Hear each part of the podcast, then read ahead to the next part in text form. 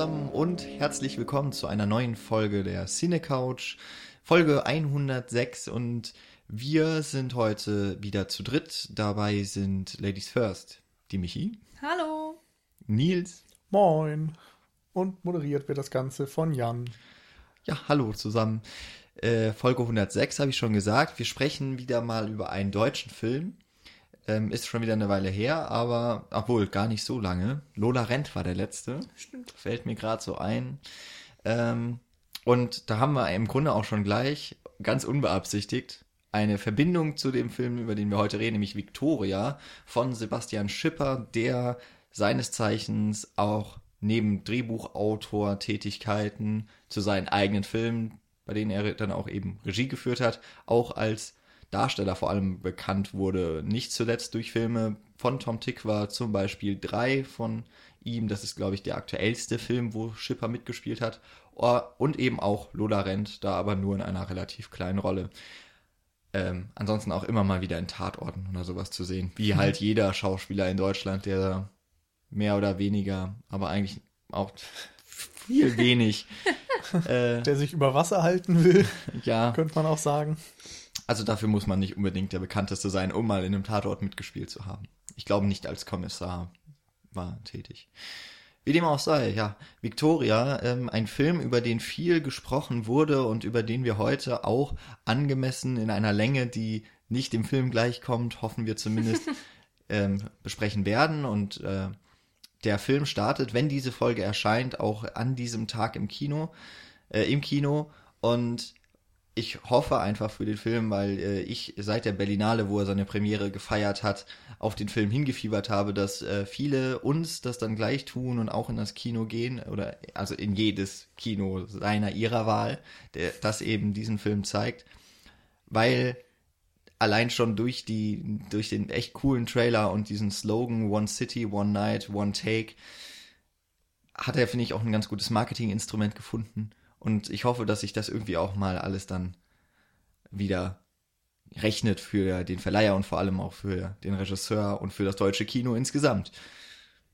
So, jetzt habe ich äh, so ein bisschen was angeteasert und wahrscheinlich hat man da jetzt schon so ein kleines bisschen rausgehört, in welche Richtung zumindest meine Meinung innerhalb dieser Folge gehen wird. Aber vielleicht sollten wir erstmal, wer noch nicht von dem Film gehört hat, auch nicht zum Beispiel bei uns, wie ich jetzt mitbekommen habe, kurzfristig in Folge 101 noch äh, Jacker, äh, Gruß nach Hannover und ich hoffe, du siehst den Film dann sehr bald. Ähm, wer also noch nicht darauf aufmerksam gemacht wurde, der darf sich jetzt erstmal darauf freuen. Wir versuchen oder wir werden jetzt erst einmal spoilerfrei diesen Film behandeln, bis zu einem gewissen Zeitpunkt, an dem wir dann laut Spoiler schreien. Und äh, ja, dann sollte man vielleicht erst noch ins Kino rennen, und dann weiterhören. Wie immer eigentlich. Jo. Genau. Aber jetzt vielleicht erstmal, weil das interessiert, glaube ich, auch viele Leute, worum geht es in dem Film überhaupt? Und dann sprechen wir mal darüber, warum er für Furore gesorgt hat und was sonst noch alles so über den Film zu sagen wäre. Jetzt gucke ich mal fragend in die Runde auf die auf das Sofa und da drängt sich jetzt niemand ganz besonders auf, außer natürlich Michi. Kann ich gerne übernehmen.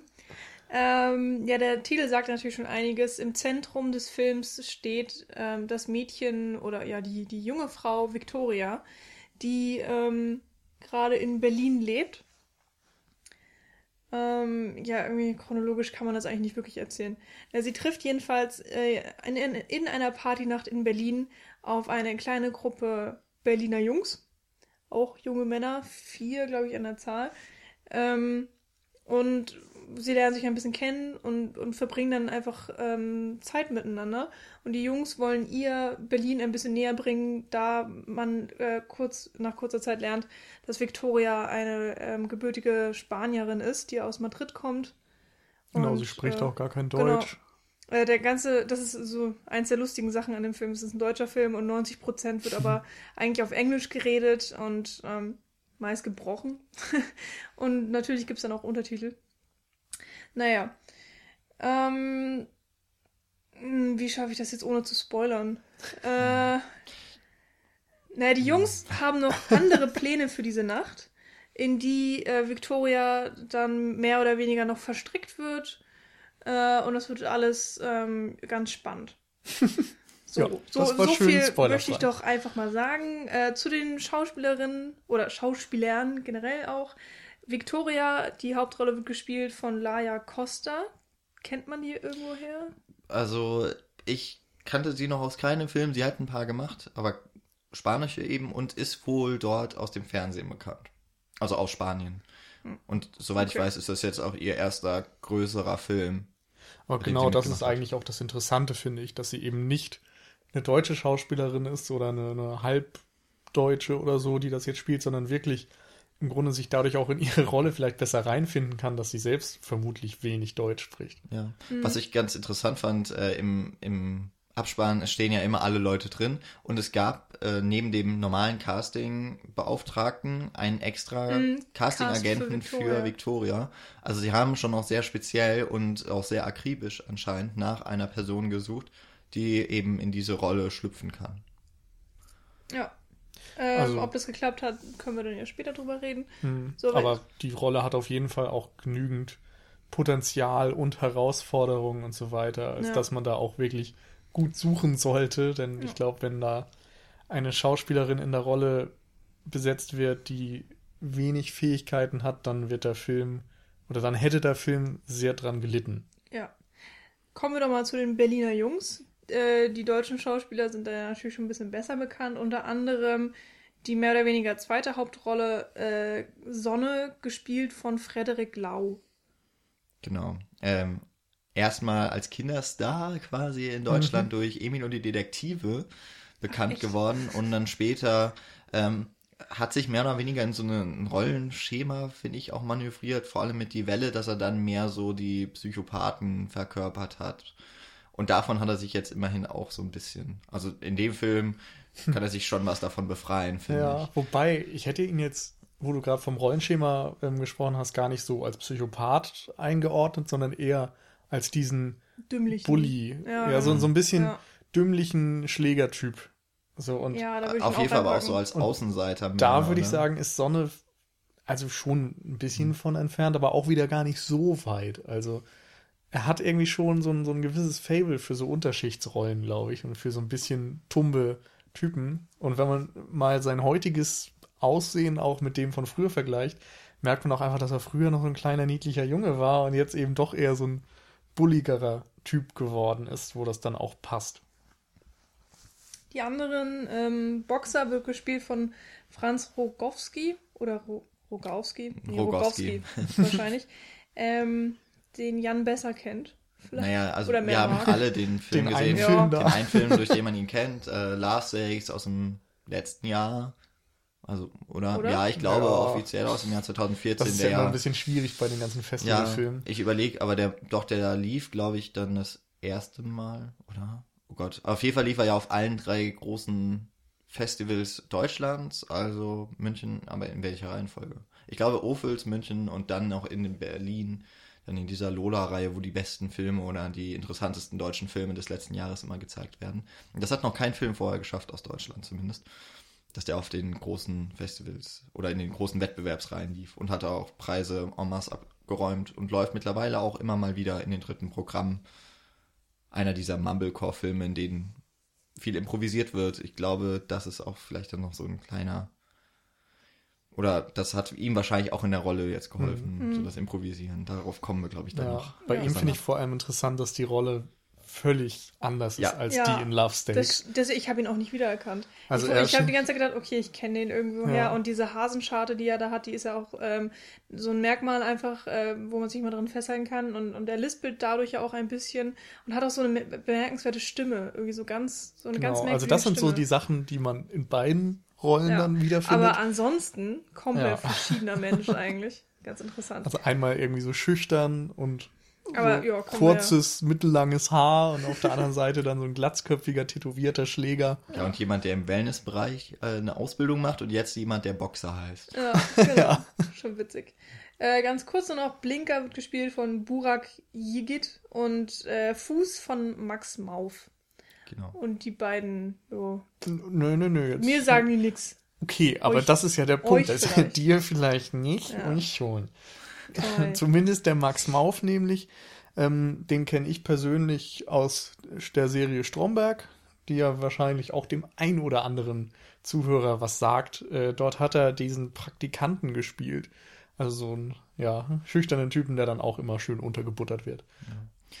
Ähm, ich kenne ihn aus einem Film, den äh, ich letztes Jahr mit ausgesucht hatte für das Langfilmprogramm vom Filmsfestival hier in Mainz und äh, da hat er mitgespielt in Patong ähm, ein Film, der in Thailand spielt und er spielt da die Hauptrolle und das war ein Jahr nachdem er beim Max Ophüls Preis in Saarbrücken, also das eine Festival, das ich eben auch schon mal bei Love Stakes erwähnt hatte, glaube ich zumindest, ähm, den Preis für den besten Nachwuchsdarsteller bekommen hat. Ich glaube für die TV-Film Die Unerwünschten war bestimmt so ein ARD-Film oder sowas.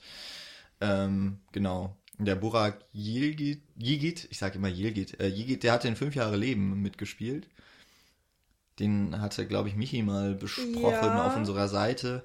Aber wahrscheinlich eher auch eine kleine Rolle, ist er ja auch schon ein bisschen. Aber ich älter. okay, habe einen im Kopf, die er sein könnte. Aber das, ja, das ist schwierig. Die haben da auch alle meistens echt lange Bärte und einen Turban und äh, ja. Ja, also ich glaube, also ich würde jetzt auch mal nicht ausschließen, dass nicht nur Franz Rogowski anders aussieht in Victoria als in seinen übrigen Rollen. Das könnte ja auch andere Genau. der Darsteller getroffen haben. Ja.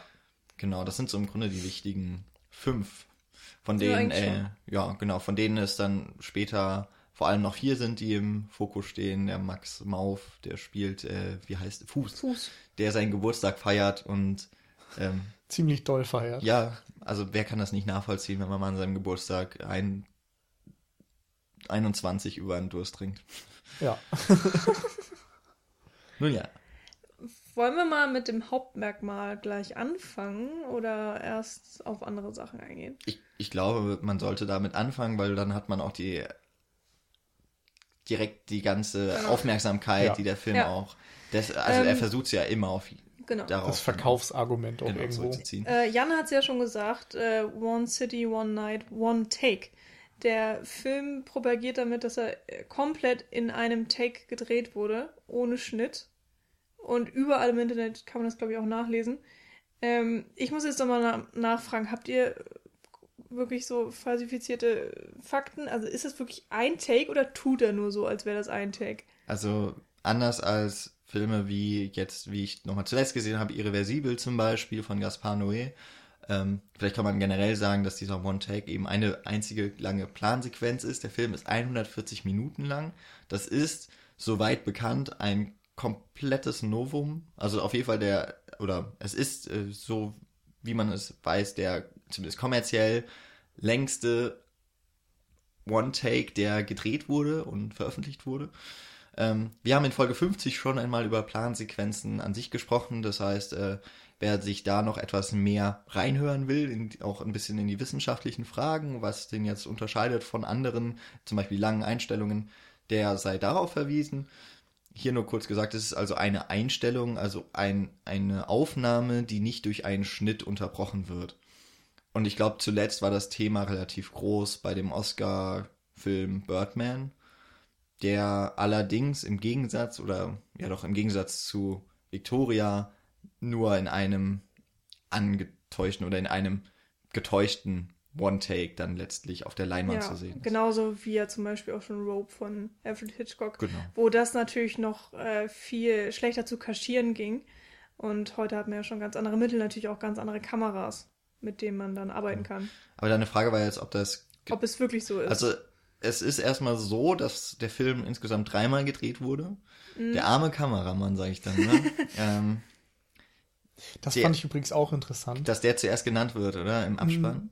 Nee, das Okay. meinte ich nicht, sondern ich meinte, dass es wirklich ein Kameramann war. Denn ich habe Ja. noch drüber nachgedacht, ob man nicht vielleicht irgendwie in gewissen Passagen die Kamera an einen? Kameramann weitergegeben hat oder so, weil ich dachte, das ist so unfassbar schwer zu drehen und auch einfach diese 140 Minuten Konzentration und auch Kraft, die Kamera Vor immer allem wieder Kraft, also zu so halten. Steadicam, wer das- das mal in der Hand hatte.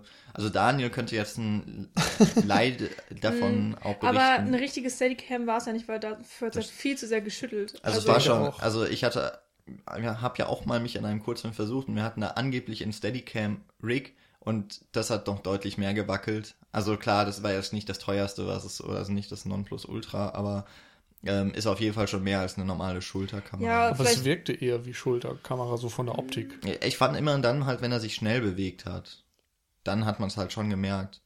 Aber Schwierig zu sagen, aber wahrscheinlich kann schon so man ein paar relativ smooth. äh, kann man- aber nicht zu vergleichen mit Shining zum Beispiel. Also Ja. das Gerüst, was man ja am Körper hat, vielleicht kann man das auch in irgendeiner Form modifizieren, dass es mehr dämpft, weniger dämpft und so weiter. Ja. Ähm, da haben wir jetzt ja auch nicht genug Ahnung von, aber da, klar, bemerkenswert ist das wirklich allemal. Ja. Es ist ja schon anstrengend, diesen Film 140 Minuten lang zu gucken, wenn man sich dann vorstellt, dass man die komplette Nacht durchmacht bis in den Morgen Genau, rein. das, das muss man halt auch noch sagen. Der Film ist, er spielt ja von 4 Uhr bis ungefähr halb sieben Jo. nachts in Berlin und dementsprechend haben auch die Darsteller und auch die ganze Crew, die da, also so viel Crew wird es nicht gewesen sein, aber wir gehen mal davon aus, dass der Regisseur mitgelaufen ist oder zumindest am Set natürlich dann war. Ähm, die fünf Hauptdarsteller, ein Kameramann plus sein Ton. ja, der Ton auch noch, ähm, aber vor allem eben dann auch noch der Kameraassistent, Mhm. der und die Schärfe gezogen. Beleuchter. Genau. Also da standen auch noch viele im Abspann, die dann irgendwie was kontrolliert haben, äh, über wahrscheinlich eben nicht ja, direkte Beleuchtung, wo sie dann dabei standen, sondern eher über irgendwelche elektronischen Pulte Genau. oder so. Äh, immer noch die Frage, war das jetzt gefaked? Ähm, ich habe den Film ja jetzt auch bisher nur einmal gesehen. Ähm, aber was, ich habe so ein bisschen drauf geachtet, weil ich ja von diesem, von dieser Eigenart des Films wusste. Und zumindest ist mir nicht aufgefallen, dass einmal das Bild leer gewesen wäre, also wo keine Figur Ja. sich drin bewegt hat. Das ist nämlich das Ding. Es gibt ein, äh, ein paar Frames, wo ich gedacht habe, okay, hier könnte es geschnitten worden sein. Und dann gab es auch so einen Ruckler. Hotel? Nee, ich meine, wenn sie aus dem Auto aussteigen. In der Tiefgarage. Äh, sie ist dann die letzte im Auto und man sieht schon vorne, äh, und dann soll sie auch mit aussteigen. Und dann steigt die Kamera hinten mit aus. Mhm. Und dann gibt es äh, ein paar Frames, wo einfach komplett ähm, nur Sitz und Tür zu sehen sind. Und es ruckelt halt so komisch. Es kann halt einerseits daran liegen. Ich glaube, das ähm, ist vom Tür aufmachen. ja, das kann gut sein, dass es halt einfach daran lag. Aber ich habe wirklich gedacht, so, ha, hm, hier könnte ein Schnitt sein. Also wenn man wollen würde. Aber ich, ich meine, wenn die sich wirklich das Projekt vorgenommen haben, dann werden die das auch durchziehen und einen Take nur machen. Ja, Also, also in den, ist jetzt meine. wie gesagt, in den Interviews hat Sebastian Schipper, der Regisseur, gesagt, sie haben, also erstmal die Idee kam ja irgendwie damit, dass man den einen Take machen möchte und dass man sich damit ja im Grunde schon mal den Schnitt spart. Dafür muss man die ganze Arbeit eben in die Pre-Production stecken, das Mhm. heißt super viel Proben, äh, nicht nur mit den Darstellern, eben auch mit dem Kameramann, Hm. Krasses Location Scouting muss man da unternehmen. Das Ja. habe ich auch gedacht. Und eben auch wieder, was Beleuchtung und so weiter angeht. Denn sobald da mal die Kamera im Bild ist oder ein Schatten ins Bild wirft, kannst du ja im Grunde auch von vorne anfangen. Und Oder mein wenn Gott, sind da viele Mikro irgendwo reinhängt ja. oder so. Ja, und mir ist wirklich auch keine Spiegelung aufgefallen. Nichts, also selbst so im nichts. Autolack oder sowas, wo man Ja. das oft mal hat, dass irgendwie kurz was zu sehen ist. Ich habe auch nichts. keinen keinen Schatten gesehen vom Kameramann. Ja. so. Ich meine, da kann man einiges ja noch in der Postproduktion retten. Aber das ist Genau. auch sauteuer und zieht auch nochmal Andererseits Zeit. musst du natürlich wirklich das Geld für den Schnitt rausrechnen. Ja. Vielleicht war da ein bisschen was über dafür, aber Ja. ja, sei jetzt dahingestellt. Vielleicht sind da ja auch Sachen drin gewesen, die wir jetzt einfach noch nicht gesehen haben. Genau. Ähm, dann wäre es aber immer noch gut kaschiert. ja. Genau. Und ähm, es ist jetzt tatsächlich auch die dritte Einstellung, also der, der letzte Durchlauf, Hm. von dem dann auch Schipper gesagt hat, ja, so ist er perfekt. Ansonsten waren wohl auch nur Kleinigkeiten, die dann verbessert wurden nochmal. Krass. Und wohl aber doch noch sehr viel auch immer improvisiert, dann im, im Laufe Ja, generell ich des hab- gesamten Probeprozesses. Mhm. Also so wie, er, so wie ich das verstanden habe in den äh, Interviews, die ja gerade um die Berlinale rum, als die Diskussion oder als das Interesse um diesen Film ganz groß war, ähm, dass es mehr oder weniger nicht, also es gab diese Storyline, diesen Plot und es gab auch so klar Ideen, wohin der Dialog gehen soll, aber ich glaube, das war schon relativ frei und im Grunde hat sich dann durch das Proben und durch die Improvisation innerhalb der Proben der Dialog dann so festgesetzt. Also eine echt, eine, eine super Zusammenarbeit dann von Schauspielern mit Regisseur, Hm. eben auch Drehbuchautor, Ja. zumindest einer von, ich glaube, Ähm, dreien. Ich habe gelesen, dass das äh, ursprüngliche Drehbuch, äh, also auch mit der Plotfassung, dass das nur zwölf Seiten waren. Und äh, für diejenigen, die denen es jetzt vielleicht nicht unbedingt sagt, ähm, man geht immer so von der Faustregel aus, äh, für eine Minute Film braucht man ungefähr eine Seite äh, im Drehbuch. Das heißt, hier bräuchten wir ungefähr 140, 150 Seiten Drehbuch normalerweise für diesen Film. Was Nicht jetzt, ganz. was jetzt nicht ganz heißen soll, dass äh, der Film irgendwie dann dadurch so aufgebauscht wirkt. Oder vielleicht äh, ging es anderen so, nur mir nicht, aber ähm, dass man jetzt sagen könnte von den zwölf Seiten, okay, da hat der Film ja eigentlich auch nichts zu erzählen für über zwei Stunden. Ähm, das wäre dann noch etwas, worauf man auf jeden Fall, worüber wir vielleicht auch jetzt reden wollen.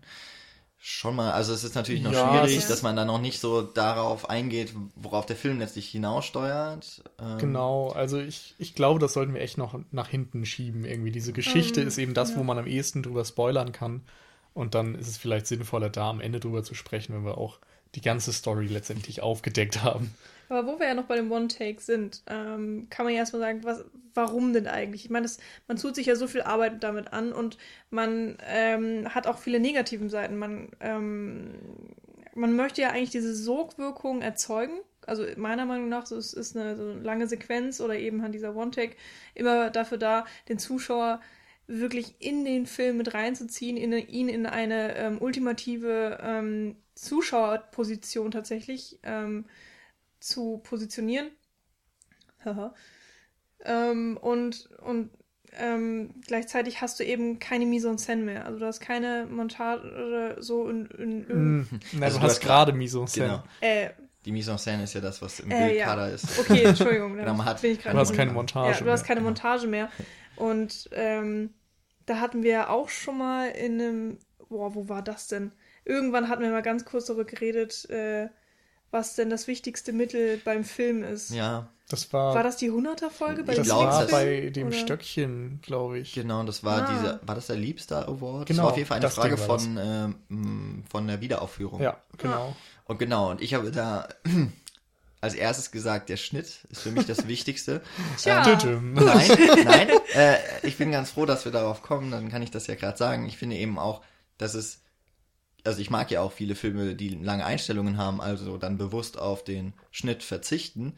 Und allein diese, diese Entscheidung zu sagen, wir machen halt keinen Schnitt, ist ja auch schon wieder eine Art und Weise, wie man, oder das kann man auch schon wieder darauf zurückführen, dass der Schnitt ja dann an sich schon wichtig ist, eben durch seine Abstinenz.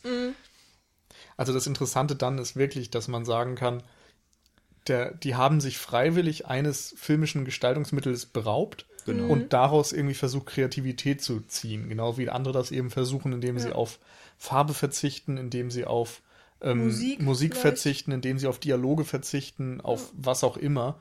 Ähm, und einfach versuchen, dann mit dieser neuen Situation klarzukommen und da was draus zu machen. Ist halt auch ein unfassbares Wagnis, also meiner Ja. Meinung nach. Ähm, Ähm, das eine kann so Sache kann man vielleicht nochmal sagen, das haben wir vorhin nicht erwähnt.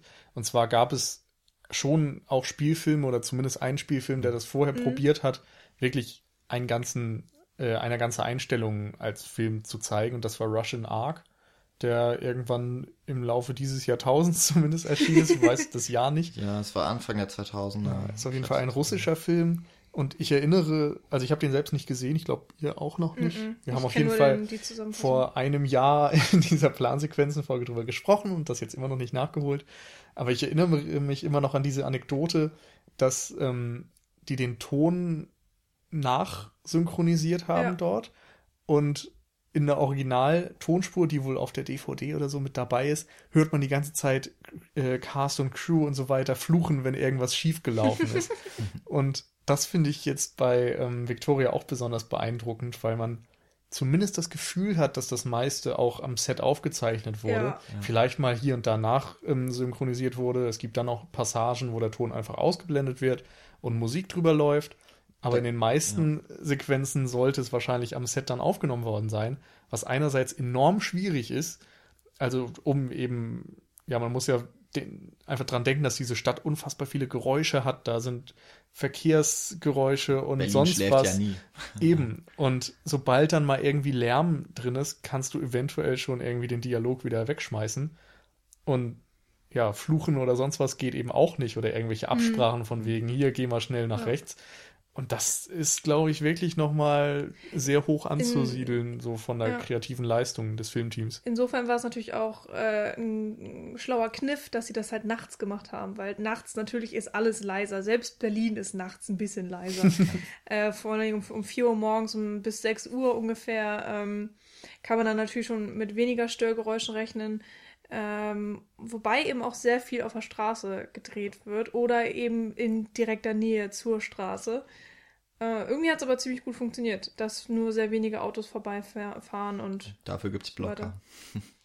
Am Set. Ah, okay. Ja, also gut. die waren auch ja. äh, zuhauf aufgelistet. Das hatte ich. Ja, so. ja stimmt. Aber da musst du vorher wahrscheinlich auch jede Menge Leute informieren und in der Nachbarschaft erstmal allen erzählen, so, hey, derzeit müsst ihr bitte leise sein und keine Partys mhm. auf der Straße feiern oder so. Genau. Ähm, genau, mir ist gerade eingefallen, ich hatte, ich war ja nicht auf der Berlinade, ich hatte es zwar vor, aber ging dann ja leider nicht. Ähm, ich hatte jetzt aber quasi das Vergnügen, da neben jemandem zu sitzen im Kino, der den Film schon auf der Berlinale gesehen hat. Und weil Nils das gerade angesprochen hat, dass es auch Szenen gibt, in denen der Ton quasi ausgeblendet wird und dafür dann die Filmmusik ähm, eingeblendet. Es gibt da so eine Szene, wo sie auf ein Dach hochfahren, so Fahrstuhl, und da reden sie miteinander, was man deutlich von den Lippenbewegungen ablesen kann.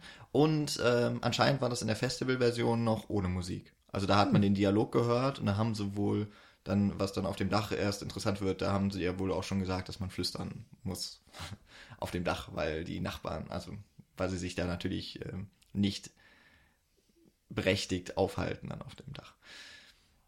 Ähm, also das Filmteam jetzt selbst oder in nee, der also, also in der Diagese natürlich, ja. Okay, aber das haben sie doch im Film dann auch. Das haben sie dann hier nochmal gesagt, wo sie dann ja, ja sowieso, aber ich meine, äh, sie ist dann halt oben und rastet ja eigentlich erstmal aus, voller mhm. Freiheitsgefühle. Ja. Und dass sie die dann, wahrscheinlich dann in der Originalversion, erinnern sie sich nochmal daran, insofern hat es ähm, keinen großen Schaden jetzt gehabt, dass man das ausgeblendet hat. Ja, ich hatte halt überlegt, ich hatte halt überlegt, ob sie das vielleicht rausgenommen haben, weil der Ton dann nicht gut funktioniert hat. Andererseits haben sie es ja später im Film auch nochmal, dass die Musik den kompletten Ton einnimmt. Und das war wohl auch schon in der Berlinale Fassung so. Insofern war es vielleicht auch einfach weil dass man es tatsächlich dann als narratives Element oder als stilistisches Element zumindest noch eingebaut mhm. hat. Ich muss auch sagen, dass ich diese Momente ähm, sehr mochte, also wenn komplett ausnahmslos Musik zu hören ist, weil man dann so ein bisschen Entspannung hatte. Ansonsten wird ja sehr, sehr viel geredet und ähm, ja, also Nonsens möchte ich jetzt nicht sagen, aber es ist ja schon äh, sehr freier Dialog, also mit, mit ganz viel Pausen und Ms und, und dann muss er überlegen, wie er es auf Englisch sagt und dann reden sie sich rein. Und es ist halt ähm, so, so ein natürlicher Touch, der da entstehen soll, ist auch vollkommen in Ordnung, aber das geht auch in einer Zeit durch und es wird auch tausendfach irgendwas wiederholt, also wiederholt gesagt, ähm, rein inhaltlich und dann kamen eben auch so ein paar Phasen, wo dann nur Musik zu hören war und das habe ich dann so als kleine Pause irgendwie auch wahrgenommen. Das fand ich irgendwie, also ich fand es tatsächlich entspannt, dass man dann ähm, nur auf die Musik gehört hat und so ein bisschen die Bilder ähm, ja, sich entspannt angucken konnte oder dann vielleicht auch einfach nochmal mehr die Gesichter, weil das eben auch Szenen war, vor allem die im Fahrstuhl, wo man frontal immer zu den Personen stand und es gibt, oh, ich kann es jetzt nicht genau sagen, aber sehr viel Zeit verbringt man ja am Rücken sozusagen von Victoria. Was überhaupt nichts Schlimmes. Man hat ja diese Verfolgerperspektive, so ein bisschen, ohne das jetzt negativ äh, konnotieren zu wollen. Ähm, mir kam es jedenfalls immer so ein bisschen vor wie ein Verfolger. Also man ist Teil der Gruppe, aber läuft vielleicht so ein bisschen Victoria hinterher. Und ähm, dann ist mir halt auch aufgefallen, dass man dann, äh, oder diese Szenen, wo man dann wirklich frontal mal zu ihr stand.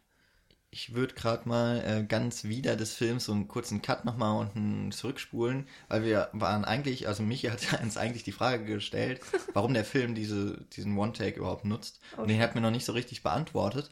Ähm, also, was ja bei Birdman zum Beispiel war es mir unverständlich, warum das gemacht wurde. Das habe ich auch kritisiert. da wollte ich dich tatsächlich auch noch mit konfrontieren. Ähm, jetzt ist es bei, bei Victoria ja erstmal sowieso ein, ein richtiger One-Take und ich habe auch, weil ich äh, ja im Moment viel Literatur lese, ähm, das war dann aber eher zufällig, habe ich auch Michael Haneke mitbekommen, also der Ich schreibe über was ganz anderes, ist jetzt nicht von Interesse für diesen Podcast, aber der, ähm, um das kurz zu erwähnen, nur, er dreht sehr viel auch in langen Einstellungen und auch ähm, oftmals Plansequenzen, also Michael Haneke in seinen Filmen.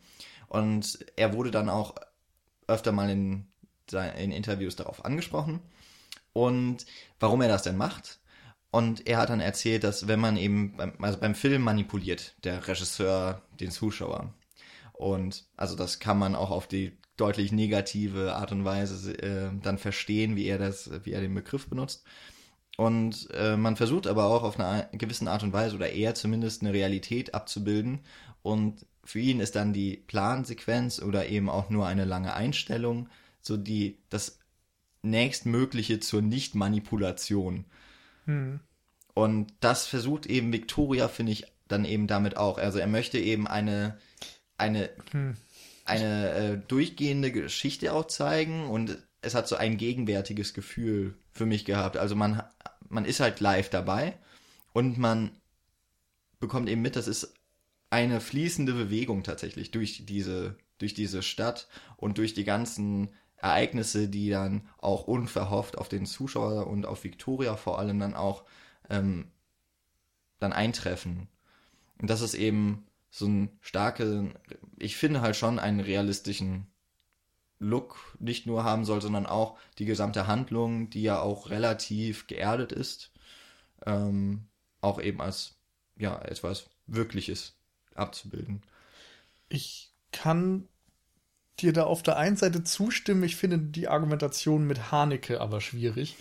Und zwar, weil Haneke die Plansequenz irgendwie völlig anders einsetzt, als das Victoria tut. Also bei Haneke geht es eben darum, dass du möglichst wenig von dem Geschehen ablenkst. Sei es durch Schnitt, sei es durch Kamera, äh, Bewegung vor allem auch. Und ähm, er stellt eben oftmals dann die Kamera auf ein Stativ und dann fährt er vielleicht mal ein bisschen nach links oder nach rechts, aber es gibt dort nicht so diese, diesen konstanten Flow, sag ich mal, wo die Kamera sich eben im, entfesselt im Raum bewegt und dann von Einstellungsgröße zu Einstellungsgröße mal wieder was ändert, weil sie teilweise dann sich um die Darsteller dreht, mal von der totalen bis hin zur Nahaufnahme sich an die Person heranbewegt oder so. Das gibt es einfach bei Haneke überhaupt nicht. Und ich glaube, er würde dann bei Victoria vielleicht sogar kritisieren, dass dort eben nicht die Kamera distanziert ist, sondern ein ja, Teil des Geschehens. ein Teil des Geschehens ist es immer mal wieder ähm, ja sich vom Geschehen wegbewegt, hinbewegt und so weiter. Ähm, ansonsten habe ich aber auch drüber nachgedacht natürlich, warum man jetzt diesen One-Take gewählt hat. Und ich finde, dass dieser realistische Ansatz, dass man den schon vorfinden kann. Ich habe aber zum Beispiel da ich weiß nicht, ob das Sinn macht, aber eher so an Handyvideos und sowas gedacht, die ja heutzutage, wenn du dir YouTube ansiehst oder so, auch total einfach gemacht werden können. Und wenn dann Leute irgendwie mit dem Handy ein Video in der Stadt aufnehmen oder im Stadion oder sonst wo und einfach irgendwo rumlaufen, dann kann das eben unter Umständen auch so ähnlich aussehen wie bei Victoria. Also vor allem dadurch auch noch diesen digitalen Look hast, weil mit normalem Filmmaterial kann man eben auch gar nicht eine Stunde nee, Quatsch, 140 Minuten am Stück drehen. Mit digitalen äh, Kameras, mit den riesigen Festplatten, die man heutzutage hat, geht das dann eben. Und das war dann eher so das Bild, was ich im Kopf hatte. Und ansonsten, Michi hatte vorhin gesagt, dass Plansequenzen oftmals eingesetzt werden, um den Zuschauer so ja, ins Geschehen zu involvieren und so ein bisschen ein, ein Sog aufzubauen, ein Sog, äh, eine Sogwirkung. Mhm. Und ich finde, es gibt zumindest Sequenzen in Victoria, wo genau das funktioniert, wo du irgendwie das Gefühl hast, du bist jetzt direkt dabei und die Spannung wird fast unerträglich, weil du jede Sekunde mit diesen Darstellern miterlebst und eben nicht das Glück hast, dann mal einen Schnitt zu haben und ein bisschen Entspannung oder eine Rückblende oder sonst was, sondern du bist immer mittendrin. Ja, wobei involviert also als du das gerade so sagtest, habe ich echt gedacht, ja, eigentlich passt das ja nicht, weil man ist ja schon immer noch in so einer gewissen Distanz. Weil man einfach also mir ging es jedenfalls so, ich habe mich selbst als den Kameramann wahrgenommen. Vielleicht auch, weil ich öfters mal drüber nachgedacht habe, wie die das überhaupt gemacht haben. Aber irgendwann hatte ich wirklich das Gefühl, ähm, dass ich derjenige bin, der die Kamera in der Hand hat und ich gucke durch das ähm, Objekt. Objektiv. Nee, Ähm, durch nee, den Sucher. durch den Sucher, genau. Irgendwie so. Und dass ich auf die Art den Film erlebe, ohne natürlich selbst eine Ahnung zu haben, wo es hingeht. Es ist halt so ein Paradoxon, ne, dass ich die, den Film sozusagen gerade selbst mache und ihn selbst erlebe, aber keine Ahnung habe, ähm, wo es hingeht oder keinen keinen Schaffungsprozess habe.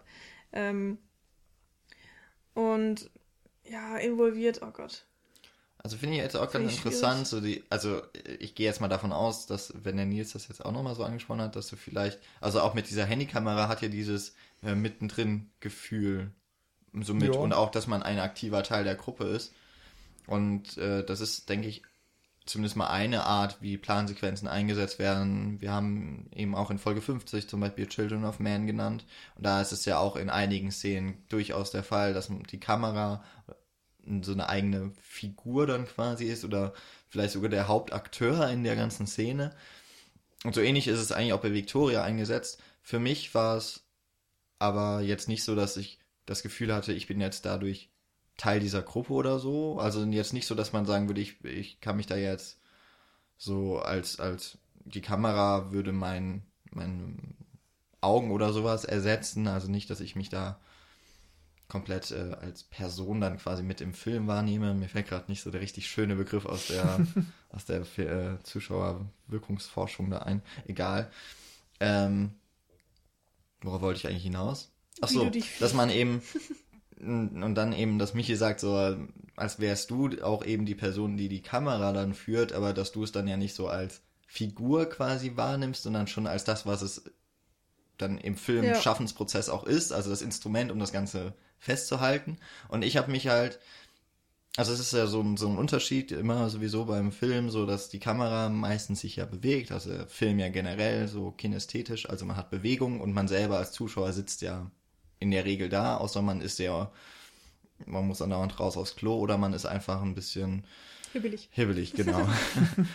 Kann sich nicht konzentrieren oder so. Und macht's halt wie vom Fernseher und steht immer mal wieder auf, macht sich was zu essen oder so. Ähm, und dass man eben auch nochmal so eine klare Trennung ja hatte. Und die hatte ich dann, denke ich so im Nachhinein auch, aber ich weiß es gar nicht mehr, ich kann es sehr schlecht beschreiben, wie ich im Film war, aber es hatte schon so eine Sogwirkung, aber ich glaube, das, ich weiß jetzt nicht, ob es wirklich nur daran lag. Ob es, also, Also- ich kann ich mir gut vorstellen, dass es auch so wäre, wenn er Mhm. jetzt äh, der Film mit fünf Kameras, also es gibt's ja zum Beispiel auch, ich habe dieses Jahr auf dem Max-Ophüls-Preis auch einen Film gesehen, der wurde quasi in Echtzeit gedreht, aber mit äh, fünf Kamerateams. Und dann konnte eben geschnitten werden zwischen denen. Aber im Endeffekt war es im Grunde auch ein One-Take auf fünf Kameras Ja. eben verteilt. Das wäre ja auch eine Möglichkeit, so einen Film zu machen. Ähm, und würde ihn eigentlich nicht schmälern. Ja, nur bei Victoria wäre es wahrscheinlich einfach logistisch nicht möglich. Genau. Aber das ist dann nochmal eine andere Geschichte. Ähm, wegen dieser Sogwirkung, ich würde da auf jeden Fall gerne nachher, wenn wir die Narrative mit drin haben, nochmal drüber reden, um so ein paar Szenen hervorzuheben, wo das für mich funktioniert hat oder eben nicht so funktioniert hat.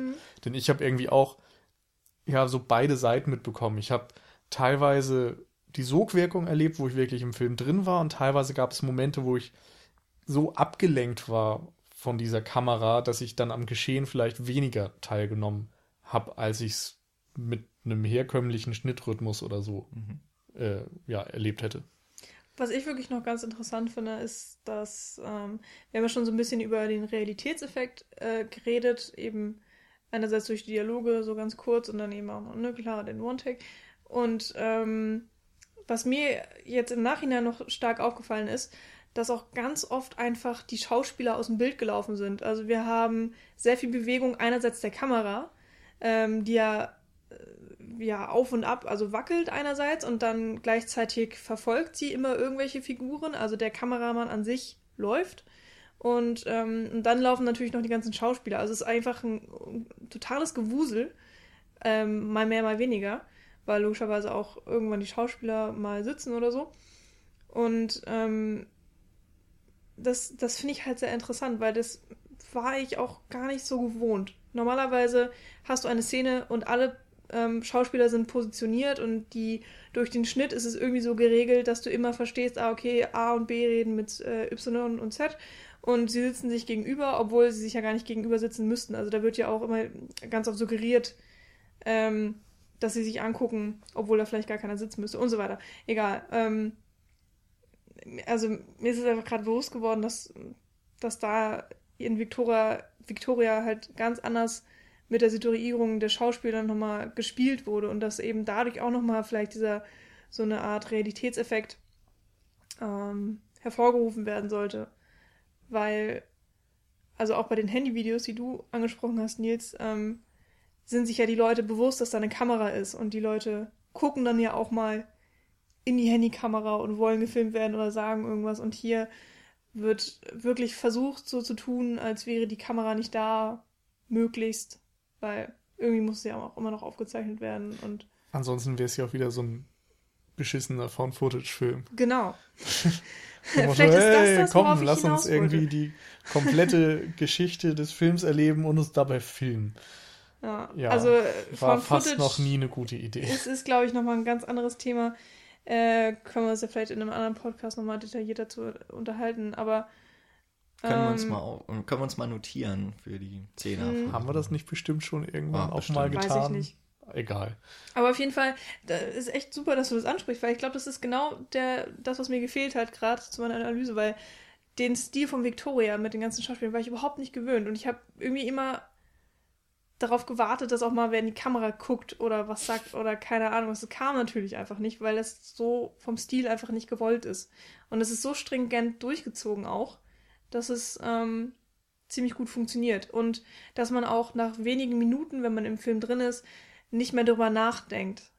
Ähm, jedenfalls nicht, wenn man nicht wirklich drüber nachdenken will. Ich wollte darüber nachdenken, wie die Kamera funktioniert und habe deswegen drüber nachgedacht. Aber mhm. ich glaube, man könnte sich auch ziemlich gut einfach darin verlieren. Aber ich also ich glaube, das sollte man schon noch so zur Disposition stellen. Also das ist die Frage, ob dieser Film es nur wirklich schafft, einen so reinzuziehen, dass man nicht mehr drüber nachdenkt, oder ob es eben so wie, ich glaube, du, Jan, das auch zum Beispiel bei Birdman kritisiert hattest, dass es zu viel Aufmerksamkeit auf diesen, auf diese Finte im Grunde lenkt und dann vom eigentlichen Film, von der Aussage, von den Figuren oder so weiter vielleicht ablenkt. Mhm. Also es gibt ja vielleicht da auch unterschiedliche Meinungen zu, keine Ahnung.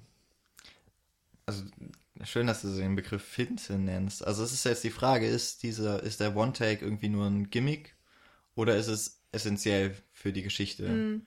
Und da würde ich halt ganz klar im Vergleich zu Birdman sagen, dass da war es ja auch nur ein Trick. Das ist da, also es war ja also es war ja, also was ich meine ist, der One-Take an sich war ja eine kein One-Take. Pose ein. Genau, aber ich, das ist mir, ist ja das, war das Wichtige daran irgendwie. Das war ja nicht an einem Stück gedreht, aber es wird ja. einem suggeriert durch Schnitte, die auch meiner Meinung nach dann einfach zu offensichtlich waren, wenn man eben drauf geachtet hat. Und das habe ich in dem Fall, auch weil der Film für mich nicht so interessant war wahrscheinlich. ähm, und darauf habe ich bei Victoria erst nicht so geachtet, allerdings eben auch, weil ich da schon vorher gewusst habe, dass er halt am Stück auch tatsächlich gedreht wurde. Das heißt, darauf musste ich nicht achten.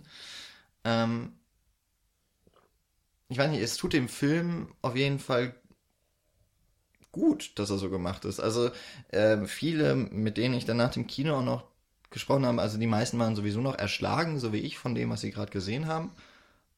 Und einer meinte eben, es ist halt ganz selten, dass man so, dass man einen Film sieht und man denkt, ich habe halt gerade was gesehen, davon wird man wahrscheinlich in 30 Jahren noch sprechen. Mhm. Weil sowas wie Victoria, das wurde in dieser Form einfach auch noch nicht gemacht, auch mhm. wenn es eben diesen Russian Arc gibt. Aber der geht ja eben, nur anderthalb Stunden. Also ja, nur. nur. Genau, also wir sind ja jetzt ganz schön verwöhnt, ne, so vom hohen Ross runter. Aber ich, also ich, das habe ich halt auch so ein bisschen, dass ich jetzt gerade das, oder immer noch so das Gefühl habe, ich bin halt Teil, mehr oder weniger von so einem filmhistorischen Meilenstein jetzt geworden, weil ich den Film gesehen habe. Hm. Ich war ja noch nicht mal richtig beteiligt. Hm. Ja? ja Aber ich habe halt so das Gefühl, das ist jetzt gerade endlich, also es ist nicht nur endlich, es ist mal ein wirklich wichtiger Film, so wenn man ihn dann ästhetisch, historisch irgendwann mal einordnen wird. Und ich war halt dann mal glücklicherweise an der richtigen Stelle und mein Gott, ist das schön, dass das ein deutscher Film ist. ja, man ist ja echt ja. leid, man ist ja leid erprobt auch davon, wenn man auch versucht, den deutschen Film irgendwie zu verteidigen und dann hat man jetzt auch, also Paul hatte mal gesagt, irgendwie Lola rennt. Ich glaube, das hat er auch im Podcast da Ja, gesagt. hat er. Das wäre halt so der Film, wenn er sagt, hier, okay, oder wenn jemand auf ihn zukommt und deutsche Filme, äh, dann sagt er, ja, guck halt, Lola rennt. Und das war halt dann so das äh, Gegenbeispiel oder, darf, oder ein Beispiel dafür, dass deutsche Filme auch cool sein können oder anders. Und jetzt hätte man zumindest mal zwei. also ich hätte noch ein paar mehr, aber Ja. das ist halt Ich jetzt mein, echt so ist- einer, Ja, also Wir verstehen, was du sagen Genau, Genau. das erstmal sowieso. Ich finde aber, ja, auch da wieder schwierig, dass du eben aus einer subjektiven Position natürlich erstmal argumentierst. Also, ja gut, das, das, ist natürlich auch will ich vollkommen auch nicht legitim und Genau, das ist ich natürlich auch auch was, was man gar nicht ganz ablegen kann. Also ist ja logisch. Ähm, nur ist das nun wirklich, wenn wir jetzt wieder den Vergleich Birdman-Victoria nehmen zum Beispiel, macht es Birdman objektiv schlechter, also macht es den Film schlechter, dass dort die Schnitte äh, oder dass der One-Take kein echter ist und würde es zum Beispiel jetzt Victoria schlechter machen, wenn das auch ein gefakter One-Take wäre, was es natürlich nicht ist. So, also kann man, muss man da nur an die Wirkung rangehen oder muss man an die Produktion herangehen, um das zu beurteilen? Also macht es den Film eben schlechter, wenn da, wenn das Ergebnis, ja, ich, ich verliere mich gerade selbst so ein bisschen, aber es kann ja, ne? Aber, aber ich Ah. weiß, glaube ich, also quasi, also wenn das Ergebnis von Victoria, wenn es jetzt so aussehen würde und es wären versteckte Schnitte drin, Ja. sagen wir es mal so.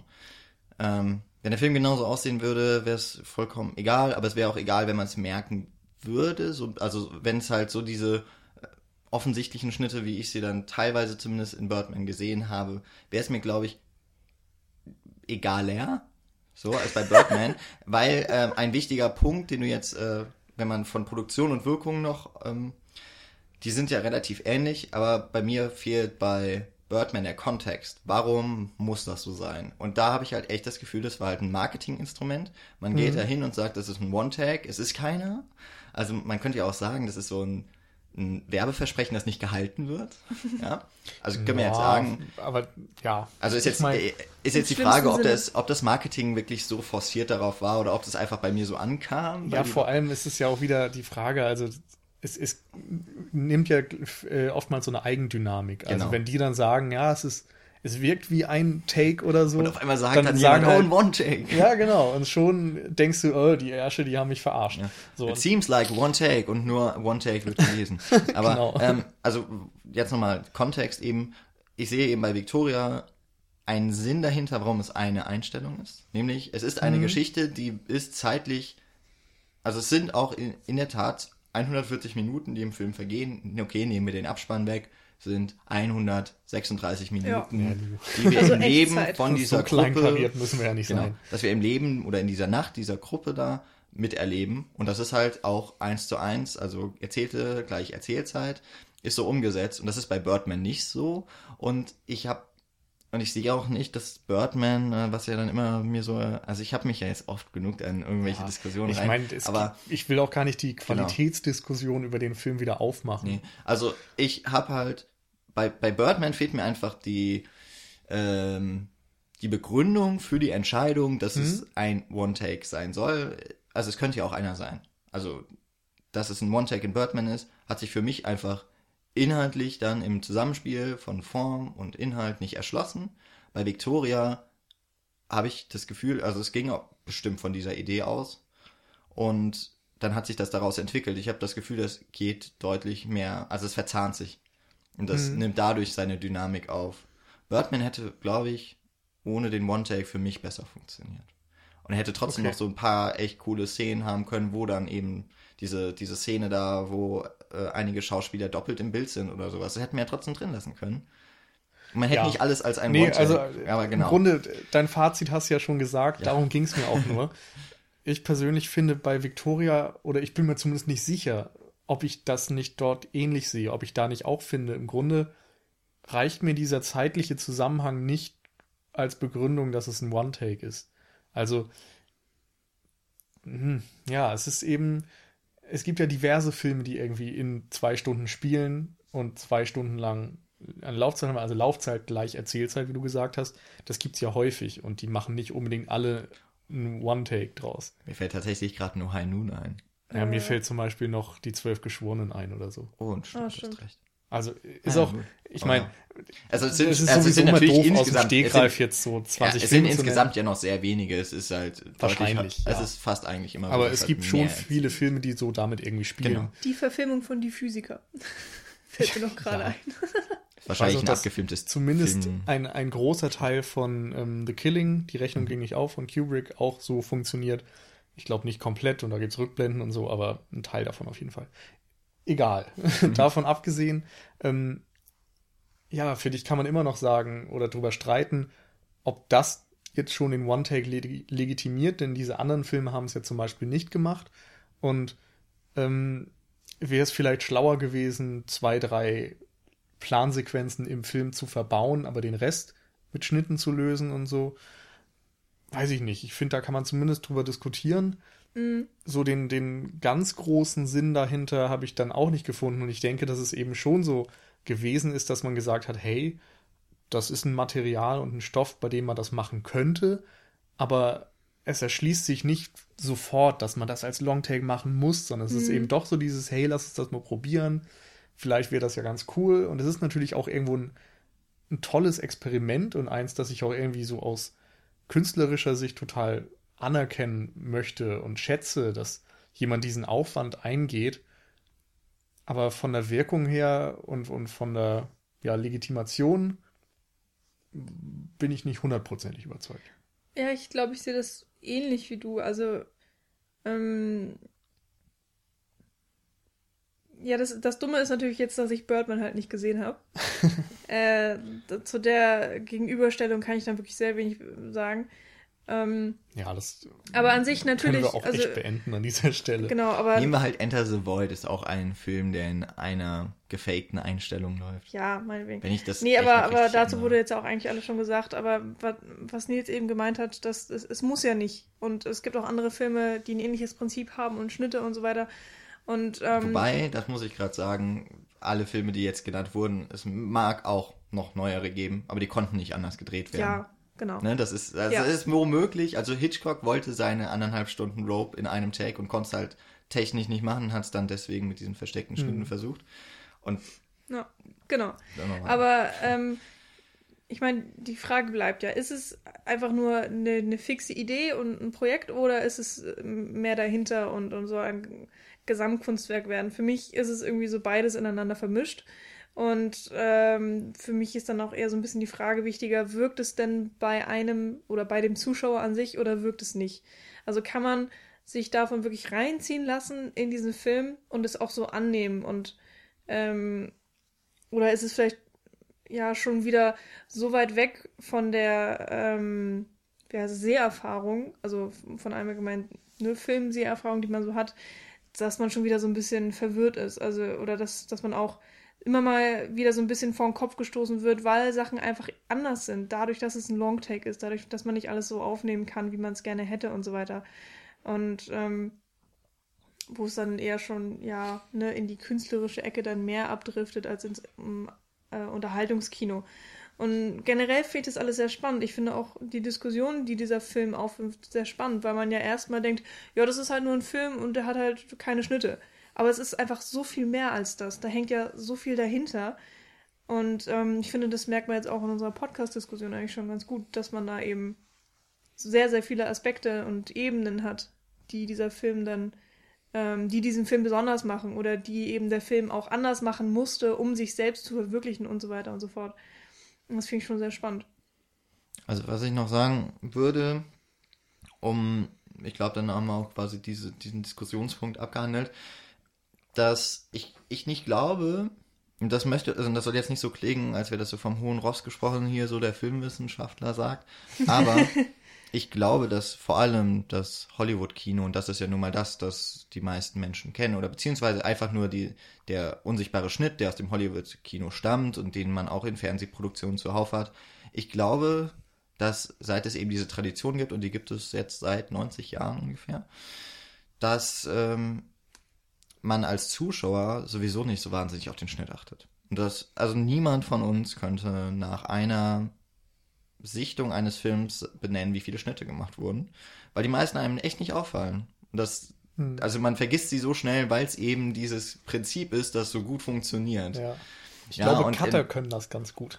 Ja, aber auch, aber ich glaube auch die, ja gut, die würden vielleicht eine Strichliste. also, Also, also ich, äh, kleiner ja, wenn Fun Fact beziehungsweise Anekdote, also ich folge auf Twitter diesem dem Tony Zhu von Ah, ja, Every Frame ja. a Painting, den YouTube-Kanal kennt ihr wahrscheinlich mittlerweile, ähm, und der ist professioneller Cutter und schreibt dann immer mal was.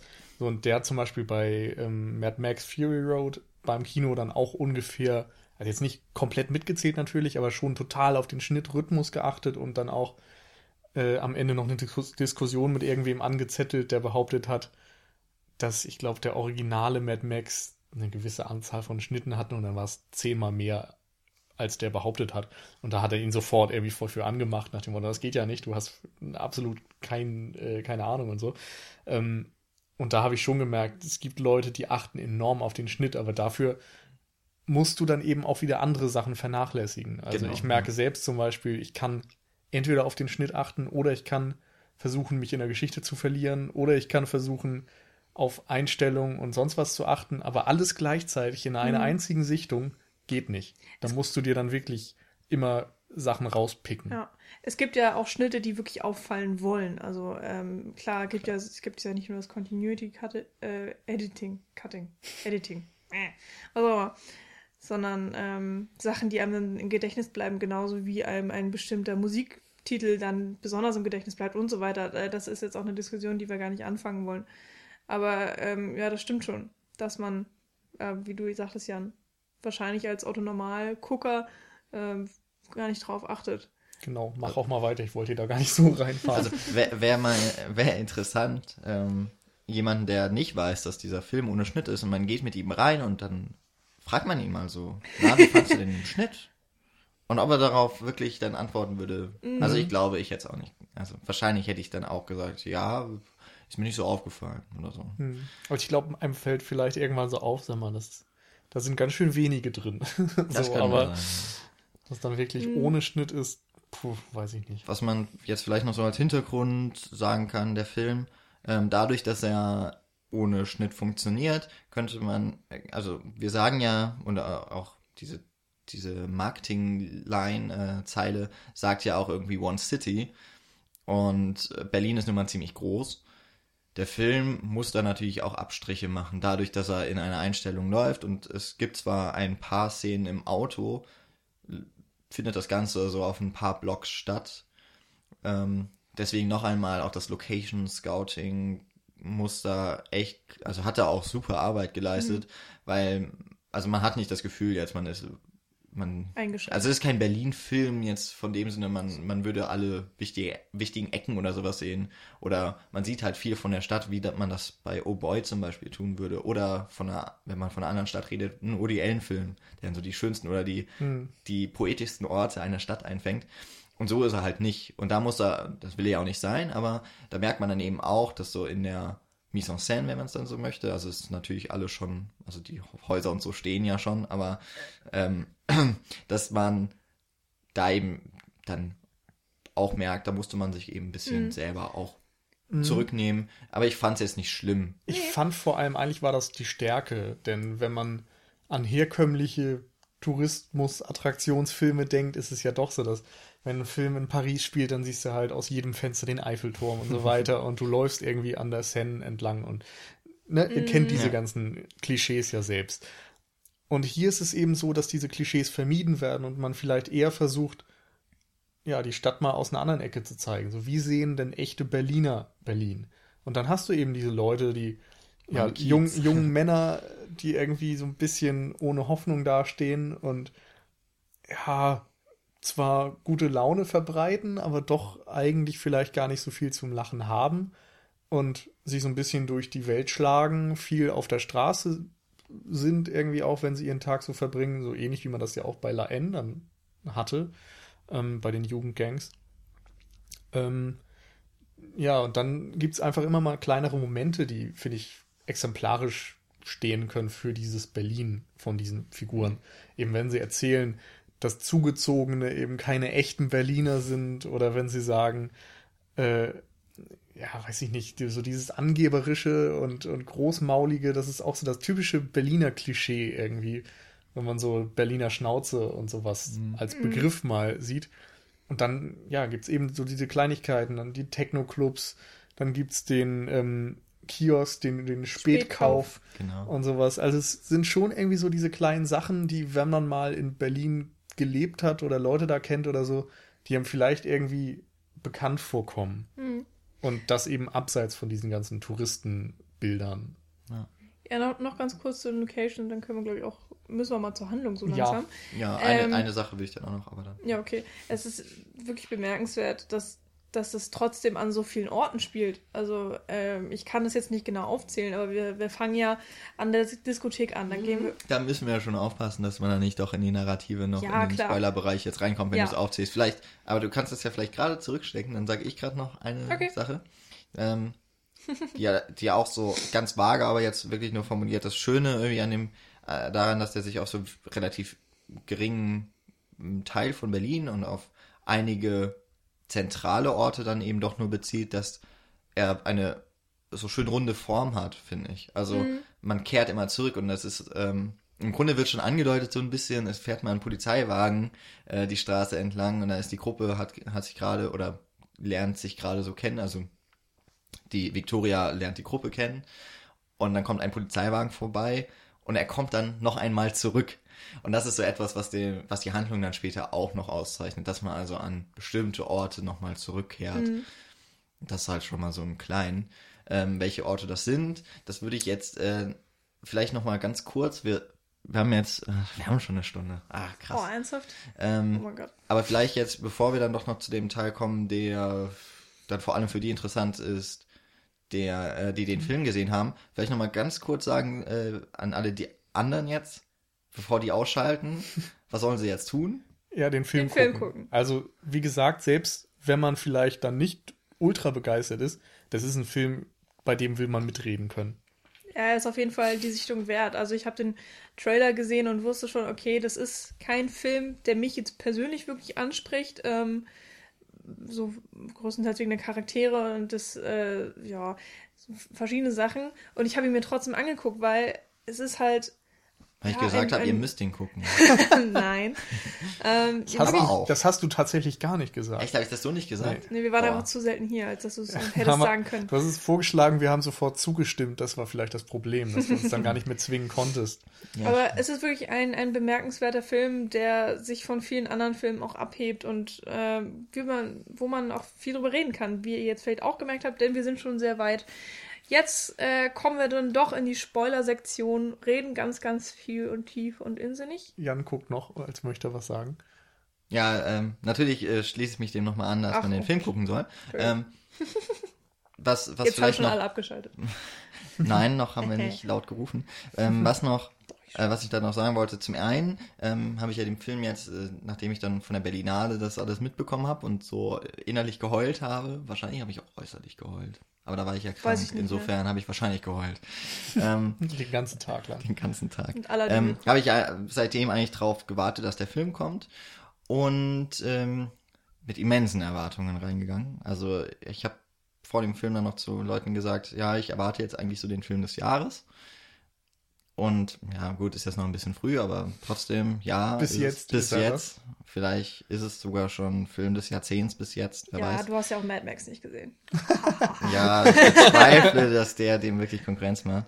Ähm, und dann noch quasi so die eine Anekdote. Ich glaube, dass, das, dass der Film auch generell ganz gut in dem ziemlich auch gut besuchten Preview, in der wir waren, ähm, Applaus am Ende bekommen hat. Ob das, was man eigentlich, oder was ich nur kenne auch von Festivals. Also wenn auch Leute da sind, die, die, die den Applaus verdienen.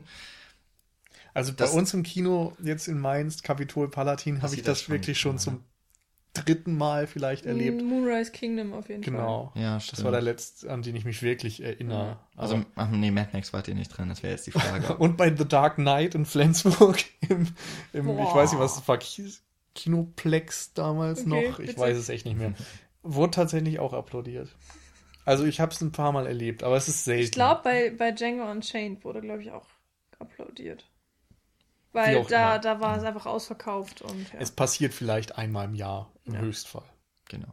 Jetzt aber Spoiler. äh, ich wollte nicht zu laut schreien. Vor allem meine So. Stimme überschlägt sich dabei. Genau, Dann Spoiler, müssen Spoiler. wir auch alles noch nachbearbeiten. Genau. Das ist auch anstrengend. Ich habe über die Locations geredet. Nils, äh, Entschuldigung, Jan hat gesagt, man kommt immer wieder zurück. Äh, das kann ich jetzt auch bestätigen mit meiner schönen Aufzählung. Also wir sind erst in der Disco, dann gehen wir irgendwie raus auf die Straße, dann sind wir auf dem Dach oben äh, für kurze Zeit, gehen dann runter ins Café, Wo sie arbeitet. wo sie arbeitet. Das fand ich noch so geil, dass das ein Bio-Café ist, wo ich dachte, oh, das ist so, Das ist so Berlin. typisch Berlin Ach irgendwie. stimmt, das wollte ich noch sagen. Keiner trinkt Mate. Das kann nicht Berlin sein, oder? Nur Bier und noch nicht mal Berliner Kindle, die trinken irgendwas anderes. Das ist mir, das ist mir aufgefallen. Aber na gut. Ja, Becks, Ähm, ja, ich glaube Becks. Ich glaube auch, ja. Und dann sind wir ich. Bei ziemlich, Bier kenne ich mich aus. dann sind wir ziemlich lange im Café und dann kommt schon, wird das Auto geklaut und dann fahren sie in die Tiefgarage, von da dann irgendwie zur Bank. Von da gehen sie dann nochmal feiern. Wieder in die, in Genau. die Disco. In die Und- Disco auch von Anfang an. ja. Dann geht's zurück zum geklauten Auto. Dann ist diese Verfolgungsjagd in dem Hotel, äh, Quatsch, Hochhausgebiet. Äh, und dann fahren sie mit dem Taxi ins Hotel. Und dann ist Vor dem Hotel Ende. ist ja Genau. Ende. Und das sind so viele Locations dafür, dass das ähm, alles innerhalb von wenigen Blocks sein muss, weil man, man geht, ja, geht mehr oder weniger von einer Location zur anderen echt nicht weit. Also, das muss man ja auch immer mal mit Dialog füllen oder Inhalt oder so generell. Und das ist schon ähm, eine unglaubliche Leistung, was, was sie da hingekriegt haben. Und je mehr man darüber nachdenkt, desto bemerkenswerter wird es tatsächlich. Weil im Film merkst du es nicht. Du merkst den Aufwand nicht. Und das ist auch so genial, einfach, dass du, ähm, dass das alles so mühelos erscheint. Äh, das hatten wir auch bei der Kamera schon so gesagt, es gibt halt keine Schatten und so. Es fällt nicht auf. Es ist alles so mühelos und Leichtigkeit. Und auch die Schauspieler machen die ganze Zeit den Eindruck auf dich, als wäre das vollkommen in Ordnung. Als Als müssen sie sie das nicht jeden gerade Tag. aufs Klo. So wie ich übrigens nach ungefähr einer halben Stunde und ich wollte nicht raus. Das ist übrigens das Allerlustigste. In der, ähm, am Anfang in der Disco geht Victoria aufs Mädchenklo und da ist es so voll, dass sie wieder rausgeht und nicht aufs Klo kann. Und den ganzen Film geht sie nicht auf Klo. Ich weiß, und dann aber im Hotel am Ende geht sie auch auf Toilette. Ich habe erstens daran gedacht, okay, jetzt darf sie endlich aufs Klo, so ein bisschen wie der Kaffee von Oh Boy. und dann zweitens äh, war ich am überlegen, ob sie da schon das Geld hatte und Hab ob sie jetzt verschwindet. gedacht. Aber Habe ich eigentlich. auch kurz gedacht. Ja. Aber auf der anderen Seite, ich habe mich auch so gefreut, als sie endlich den Sonne geküsst hat. Ja, also das war ja auch so, oh, wir, Das wann, hat sich ja so hingezogen. Ja, wann kommt Ich das dachte schon Ich bei der Piano-Szene. Vielleicht Genau. sollten wir jetzt nochmal, also auch falls jemand das dann vielleicht nochmal in zwei Jahren hört oder Genau, so, auffrischen. einmal die Handlung nochmal auffrischen. Es ist eben so, dass äh, Victoria mit diesen vier Jungs aufs Dach geht, dort erfährt, dass Boxer im Knast war und ähm, ja, unter dem Schutz von einem Gangster stand, dem er jetzt einen Gefallen schuldet. Und er muss dort mit vier Leuten aufkreuzen. Fuß hat Geburtstag und ist dann letztendlich zu betrunken, um mitzukommen. Also wird quasi Victoria gefragt, ob sie für ihn einspringen kann, damit die Leute zu viert da hin können. Eigentlich sollen sie ja nur ein Treffen haben, man weiß nicht so genau, was da abgehen wird. Es kommt dann aber raus, dass der Gangster verlangt, dass die vier eine Bank überfallen. Und ja, Victoria muss dann notgedrungen irgendwie auch mitmachen, Als beziehungsweise macht das ja auch eigentlich so ein bisschen freiwillig, zumindest. Ähm, Grauzone würde ich sagen. Sie soll fahren, äh, ja, Fluchtfahrer eben, macht das dann auch. Das gelingt zunächst dann auch. Alle gehen in die Disco zum Feiern. Warum auch immer, kommen wieder raus. Ja, also und dann also werden sie von der Polizei voll, verfolgt. voll mit Drogen, Alkohol stimmt. sowieso schon und Ja. wahrscheinlich dann noch der Adrenalinschub, Euphorie und sowas, Ja. nachdem das äh, Ja. eigentlich Und sie tun einfach das Dümmste, was man in der Situation tun kann. Gehen feiern und Ja. kü- kümmern sich um nichts Achso, ich hätte gedacht, das schmeißen mit Dümmste, wäre, rum. das Dümmste wäre doch gewesen, dass sie ihren Kumpel im Auto vergessen. Denn das ist dann ja der, der nächste Punkt. Ja, Ja, Dass der wir arme wollen dann mit dem Auto wieder wegfahren eigentlich. Und, nee, ja. sie wollen nach ihm gucken. Genau, Und also dann sehen fällt, sie ich die glaube, Polizei da fällt dann stehen. auf, dass Ja. Fuß ja nicht mehr bei ihnen ist Ja. und wo der denn ist. Genau. Und dann sehen sie, dass das Auto schon von Polizisten. Aber warte, wurde. der war tatsächlich die ganze Ja, Zeit. der war die während ganze Zeit im Auto. Banküberfalls auch er dabei war im so. Kofferraum. Das ja. ist Gott, ein großer Van, der hat doch gerafft. hinten kann man doch noch Ich dachte, so die extra hätten den sonst wo. Sie hatten, gelagert. äh, das habe ich auch im Laufe des äh, dieser ganzen dann auch Action, also oder diesem Ja. Heist, sage ich mal, habe ich es komplett vergessen. Aber sie sagen es tatsächlich, als sie dann losfahren zu der Parkgarage, wird sie gefragt, na, wie geht's dir? Und dann guckt einer so nach hinten und meint, Ja. ja, ja, der schläft hier. Okay. Ja, genau. Nee, irgendwie, ich weiß auch nicht. Ich habe in dem Moment halt irgendwie gedacht, wahrscheinlich haben sie im Café liegen lassen oder in irgendeiner auch. Das Seitenstraße. wäre auch so. schlauer gewesen. Das wäre auch ganz schön dumm und unverantwortlich Ja, gewesen, stimmt, aber naja, wie auch immer. Jedenfalls, die gehen dann feiern, wollen Fuß abholen, da ist aber die Polizei, sie fliehen Hals über Kopf, werden verfolgt, kommt zu einer Schießerei, äh, Fuß und Boxer Son- werden getroffen. Nee, Fuß ist ja gar nicht dabei. äh, Stimmt. Boxer Blinker. und Blinker. Und Blinker werden getroffen. und Sonne und Victoria fliehen in ein Hochhaus, können da ein Baby als Geisel nehmen und so fliehen. Äh, allerdings wird Sonne irgendwie im Verlauf da angeschossen, also schon vorher. Äh, die beiden gehen in ein Hotel, dort holen sie sich ein Zimmer, Sonne stirbt oben in diesem Zimmer drin und Victoria flieht mit dem Geld, also ja, läuft auf die Straße und geht dann einfach von der Ihr Kamera Café weg. eröffnen wahrscheinlich. Vielleicht auch Weil es das. ist ja jetzt kurz vor sieben. Und wir wissen einfach dann nicht, was mit ihr passiert. genau. Aber so viel Ja. zur Handlung. Und ähm, ich wusste schon von dem Banküberfall. Ich weiß nicht, ob das generell immer so auch mit. Nö, ich wusste es nicht. Also ich habe den Trailer gesehen und ich wusste, dass es irgendwie auf sowas Kriminelles hinausläuft, so dass sie irgendein Ding drehen müssen oder so oder weiß ich nicht. Ich wusste aber nicht genau, was es sein würde. Okay. Also dementsprechend war ich da nicht so überrascht. Also ich wusste irgendwie, dass es dazu kommt. Ich war dann allerdings doch überrascht, als die äh, vier losziehen mit dem Auto ähm, und die Victoria bleibt im Café zurück. Und ich habe gedacht, okay, wie kommt das jetzt wieder zusammen? Das wäre jetzt irgendwie. Stimmt. ich habe ja. doch mitbekommen, die, da ist auch noch ein Banküberfall mit dabei. Von der Verfolgung wusste ich übrigens nichts. Und da, die Idee war dann ja wirklich, also das hat dann dem Ganzen nochmal so von dieser gesamten Idee, dass das ja, wie gesagt, alles ohne Schnitt funktioniert, hat es echt nochmal so äh, die, das Sahnehäubchen draufgesetzt mit, mit 50 Kirchen oder so. Weil, dass dann, dass da die Leute angeschossen werden. 50 Kirchen? Groß, ne? ähm, Super lustig. okay, eine. Nee, ich gehe mal um die Aussprache. Wolltest du nicht Kirschen? Kirchen. Aber das ist Jans Du hast so. Kirchen Akzent. gesagt. Ach so. Das- ah. Ja, dann äh, ist mir das so Du hast es genau andersrum gemacht, wie du es sonst immer machst. Egal, das spiele ich jetzt. ähm, weil eben bei in die dieser, bei diesem, bei den, bei den Schüssen, ach, ähm, haben sie dann eben auch, also die Schauspieler, die Wunden, sag ich mal, werden sichtbar durch eben Blutpacks. Entweder haben sie sich schon die ganze Zeit mit sich rumgetragen, was ich nicht glaube, sondern ich meine eher, sie sind mal kurz aus dem Blickfeld raus, dann muss da wohl Ja. echt jemand hingerannt sein Oder- und das dann drapiert haben. Die liegen da an so bestimmten Punkten hinter Büschen und dann kann man die einfach so an sich Genau. zerplatzen lassen. Ich glaube, man ja sah zum einfach. Beispiel an einer Stelle relativ, also in, in Nahaufnahme oder so, den Kinderwagen, wo dann das Geld unter der Decke versteckt wird und so. Und das ist natürlich ein Moment, wo man dann vielleicht mal, wenn Victoria das gerade fertig macht, Sonne irgendwas geben kann. Ja, genau. Mhm. Ähm, aber das fand ich echt beeindruckend, weil also so eine, also im Grunde, wo ich, woran ich da denken musste, war dann auch wieder Children of Man, diese Häuser-Schlacht. Ähm, Schlacht.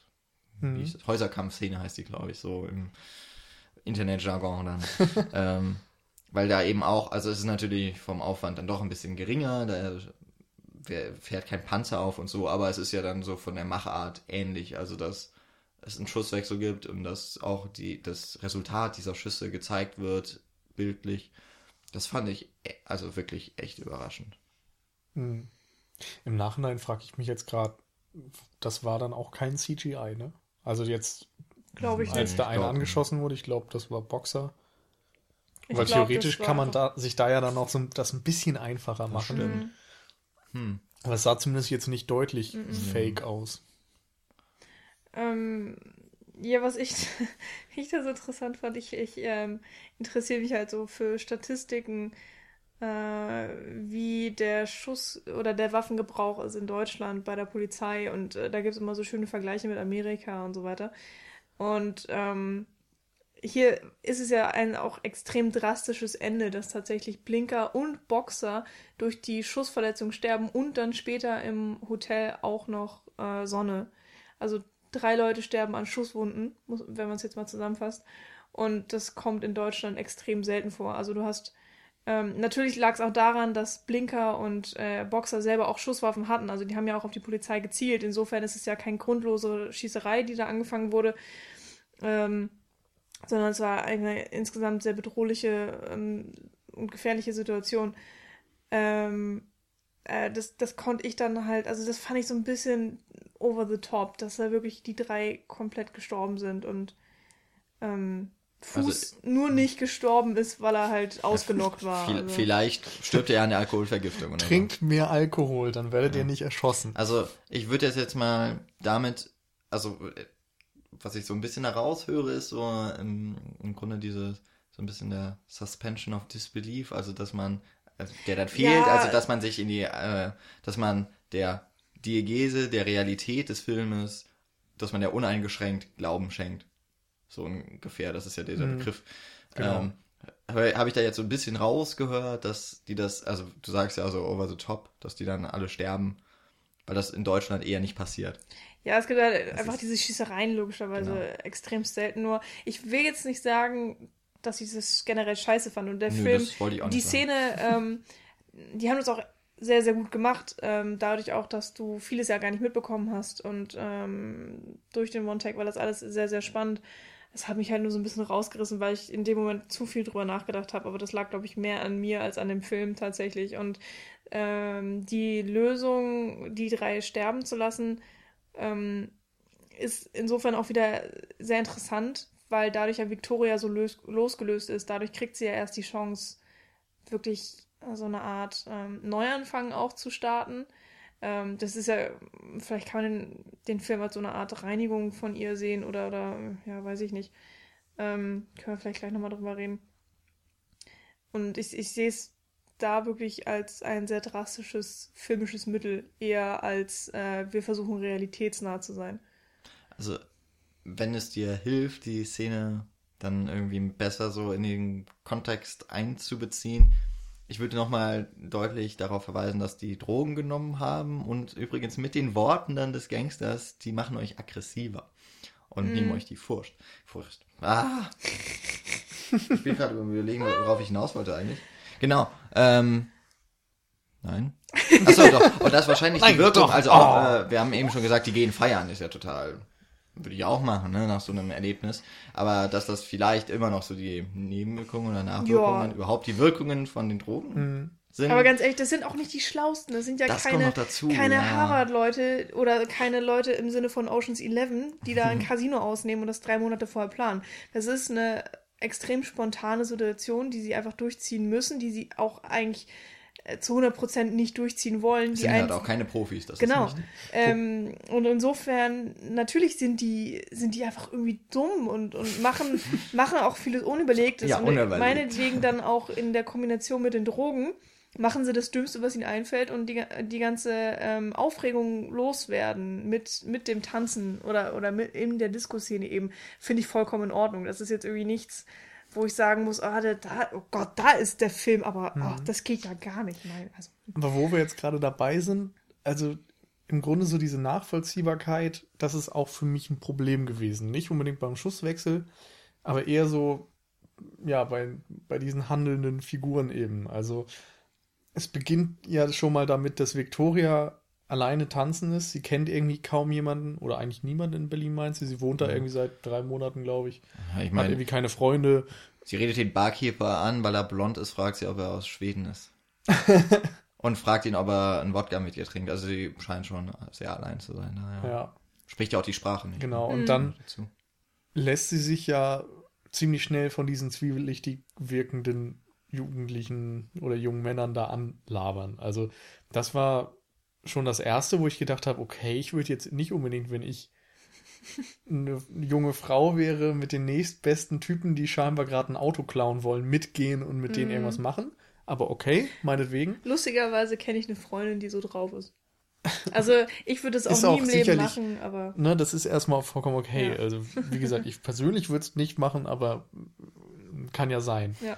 Aber es gibt da dann schon so Situationen, wo ich dann irgendwann dachte, ey, die wollen mir jetzt erzählen, dass das diese Pianistin ist, die studiert hat im Grunde und was weiß ich, wie erfolgreich hätte werden können, wenn nicht dann doch irgendwie noch ein paar Leute viel talentierter waren als äh, gewesen wären als sie.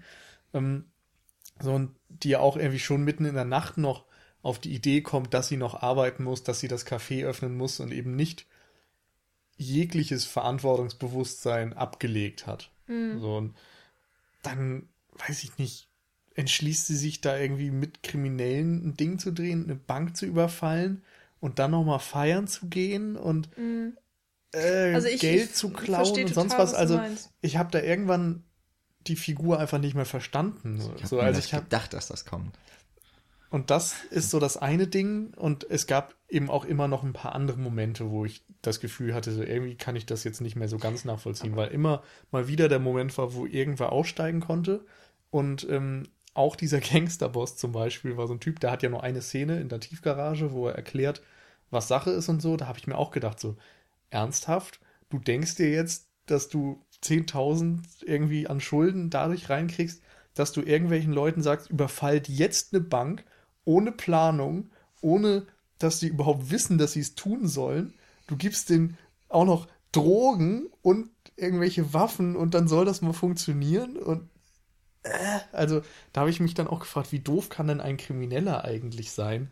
Das, der muss ja schon irgendwie hundertmal völlig daneben gelangt haben, wenn er das öfters macht. Ja, also ich weiß, man sollte eigentlich an Filmen auch nicht zu hohe Logikansprüche haben, weil einem das mehr kaputt macht als äh, rettet. Und mhm. Ne, es geht ja eigentlich auch um andere Dinge, aber in dem Moment hat mich das schon echt ein bisschen rausgerissen. Ja, das kann ich komplett nachvollziehen. Mir ging es teilweise auch so. Aber bei der, äh, vor allen Dingen bei der Sache, dass die Frau sich so schnell mit den Männern anfreundet und mit denen mitgeht und dann auch noch den ganzen Banküberfall durchzieht, obwohl sie mehrmals die Chance hätte, auszusteigen. Ähm, da habe ich auch drüber nachgedacht und wusste nicht genau, wie gut oder schlecht ich das finden sollte. Aber es gibt eigentlich eine Szene, die das perfekt erklärt. Und das ist der Moment in in einem Café, wo sie ähm, den Walzer spielt und danach zusammenbricht und dann erzählt sie eben von ihrem Leben vorher in Madrid in dem Kom Ungefähr so spricht es auch aus. ja. K-Wort. Sehr lang. Ich habe es vergessen. Was, was mit dem Orchester eigentlich oder mit der ja, Musikschule, glaube ich, zu tun hat. Irgendwas mit Orium hinten dran. Konservatorium. Konservatorium. Danke.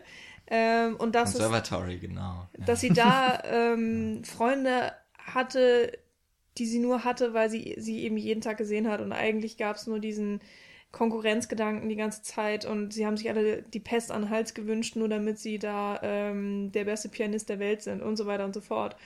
Und man merkt einfach, dass sie sich genau das Gegenteil wünscht, dass sie sich diese uneingeschränkte Loyalität wünscht, die diese Jungs eben verkörpern. Mhm. Wir hören ja auch so ein bisschen auf dem Dach, dass sie sich schon sehr lange kennen und sehr lange eben auch äh, zusammen auf diesem Dach treffen und so weiter. Und da formt man natürlich schon so ein Bild von denen auch im Kopf. Und ähm, man merkt dann eben, dass Victoria einfach alles tut, um zu ihnen zu gehören und sich irgendwie beweisen möchte und, und auch eben deren Loyalität verdienen möchte. Ähm, und ähm, dass sie eben auch so ein bisschen ja verrückt ist, spontan und und ähm, betrunken. Be ja okay, betrunken weiß nee. ich jetzt nicht, aber sie ist ja Immerhin schon sieht man sie beim Wodka trinken. Sie ist ja nicht gerade äh, bis 4 Uhr nachts und, hat durchgehalten. und auch nicht ähm, wie ist denn dieses schöne deutsche Wort dafür, ähm, wenn man so nach jeder Regel geht.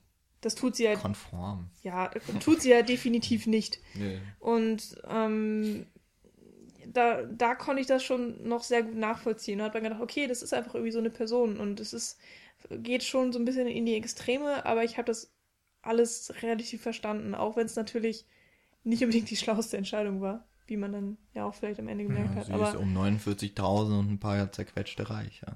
Ne? Ja, vielleicht, ja. War übrigens ja lustig, wie klein 50.000 Euro sind. Also es war ja einfach nur so ein paar Bündel. So, äh, hätte ich irgendwie, na gut, weiß ich nicht. War dann vielleicht so. Das sind wahrscheinlich 10.000er Bündel oder so mit 100er Scheinen und dann hast du halt nur fünf Stück davon. Hm. Also, Kann, ja. ja. Passt mal. Wir sollten einfach mal eine Bank ausrauben, damit wir das wissen. So, aus rein wissenschaftlichen. Also Genau. 50.000 Natürlich aus rein wissenschaftlichen ist halt so eine Riesenzahl und dann kommen sie mit dieser kleinen Apothekertüte und du denkst so, hä, da fehlt doch jetzt jede Ja, Menge. ist ein bisschen aber- anders als bei Heat. Ja, ein bisschen Ja. anders. Schon Vielleicht witzig. hatten die da dann auch einfach wirklich keinen Set-Ausstatter, der mal das Falschgeld besorgen Ja, konnte. aber wollte. was ich sagen möchte, ich finde einfach wirklich, dass ihr Charakter in dem Film schon ziemlich gut erklärt wird. Und das, obwohl man ja jetzt keinen Zusammenschnitt von zwei, drei Jahren Charakterentwicklung packen kann, Ja. sondern du musst halt, du musst viel eben zeigen ähm, durch die Handlung und ein bisschen was wurde dann eben auch tatsächlich erzählt. Und das hat für mich dann doch noch ein relativ harmonisches ähm, Bild ergeben. Das hat es für mich eben nicht. Also ich finde, dass der Charakter nicht rund ist, aber Mhm. das kann jetzt auch eine persönliche Sache sein. Also ich gebe dir natürlich recht, so diese Anlagen sind schon vorhanden. Der Film gibt dir irgendwie einen Grund, warum sie so handelt, aber das ist nicht nachvollziehbar. Also ich kann mir nicht vorstellen, dass in der Realität jemand aus solchen Gründen sich so verhalten würde. Also, dass du da einfach jeglichen Menschenverstand über Bord wirfst, nur weil du irgendwie zwei Jahre vorher unzufrieden warst am Konservatorium, finde ich sehr dünn. So, und das passt, finde ich, insgesamt auch nicht so zusammen, wenn, Mhm. weiß ich nicht, ja, mit dieser ganzen Geschichte einfach, das, äh, wie sie sich verhält und so weiter.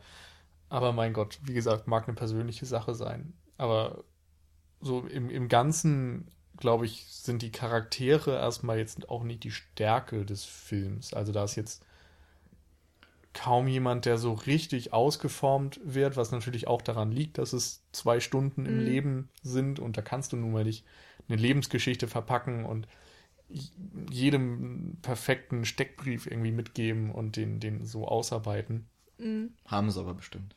Ja, klar, haben sie, aber Sonst so, würde, dass es rüberkommt. ja. Also ich sag mal, in diesen Gesprächen, wo sie dann äh, auf Englisch Rade brechen und so ein bisschen, jo, hol mal ein Bier rüber äh, erzählen, so, da, da kommt natürlich erstmal nicht so viel rüber und da kannst du dann auch zum Beispiel die ganzen männlichen Mitglieder dieser Gruppe vielleicht nicht so gut auseinanderhalten. Also es gibt natürlich Momente, wo das gut geht und es, die haben auch alle irgendwie so ihr, ja, ihr Merkmal oder so oder ihre Eigenheiten. Das will ich dem gar nicht absprechen, aber es ist jetzt eben kein komplett ausgeformter Charakter, der da bei jedem durchkommt, den du am Ende so perfekt Mhm. zusammenfassen könntest Ja, vielleicht. Ja. Also was man nicht vergessen sollte, der Film heißt ja Victoria und so ein Titel fällt ja nicht irgendwie vom Baum, sondern den nimmt man sich ja. Und ich finde halt schon, dass die Hauptfigur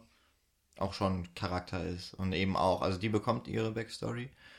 Die ist nicht so verschlossen wie die anderen, die erzählen, also die prahlen ja gerne mit allem, ja, das ist mein Auto, das ist mein äh, Laden und das ist unser Dach und so weiter.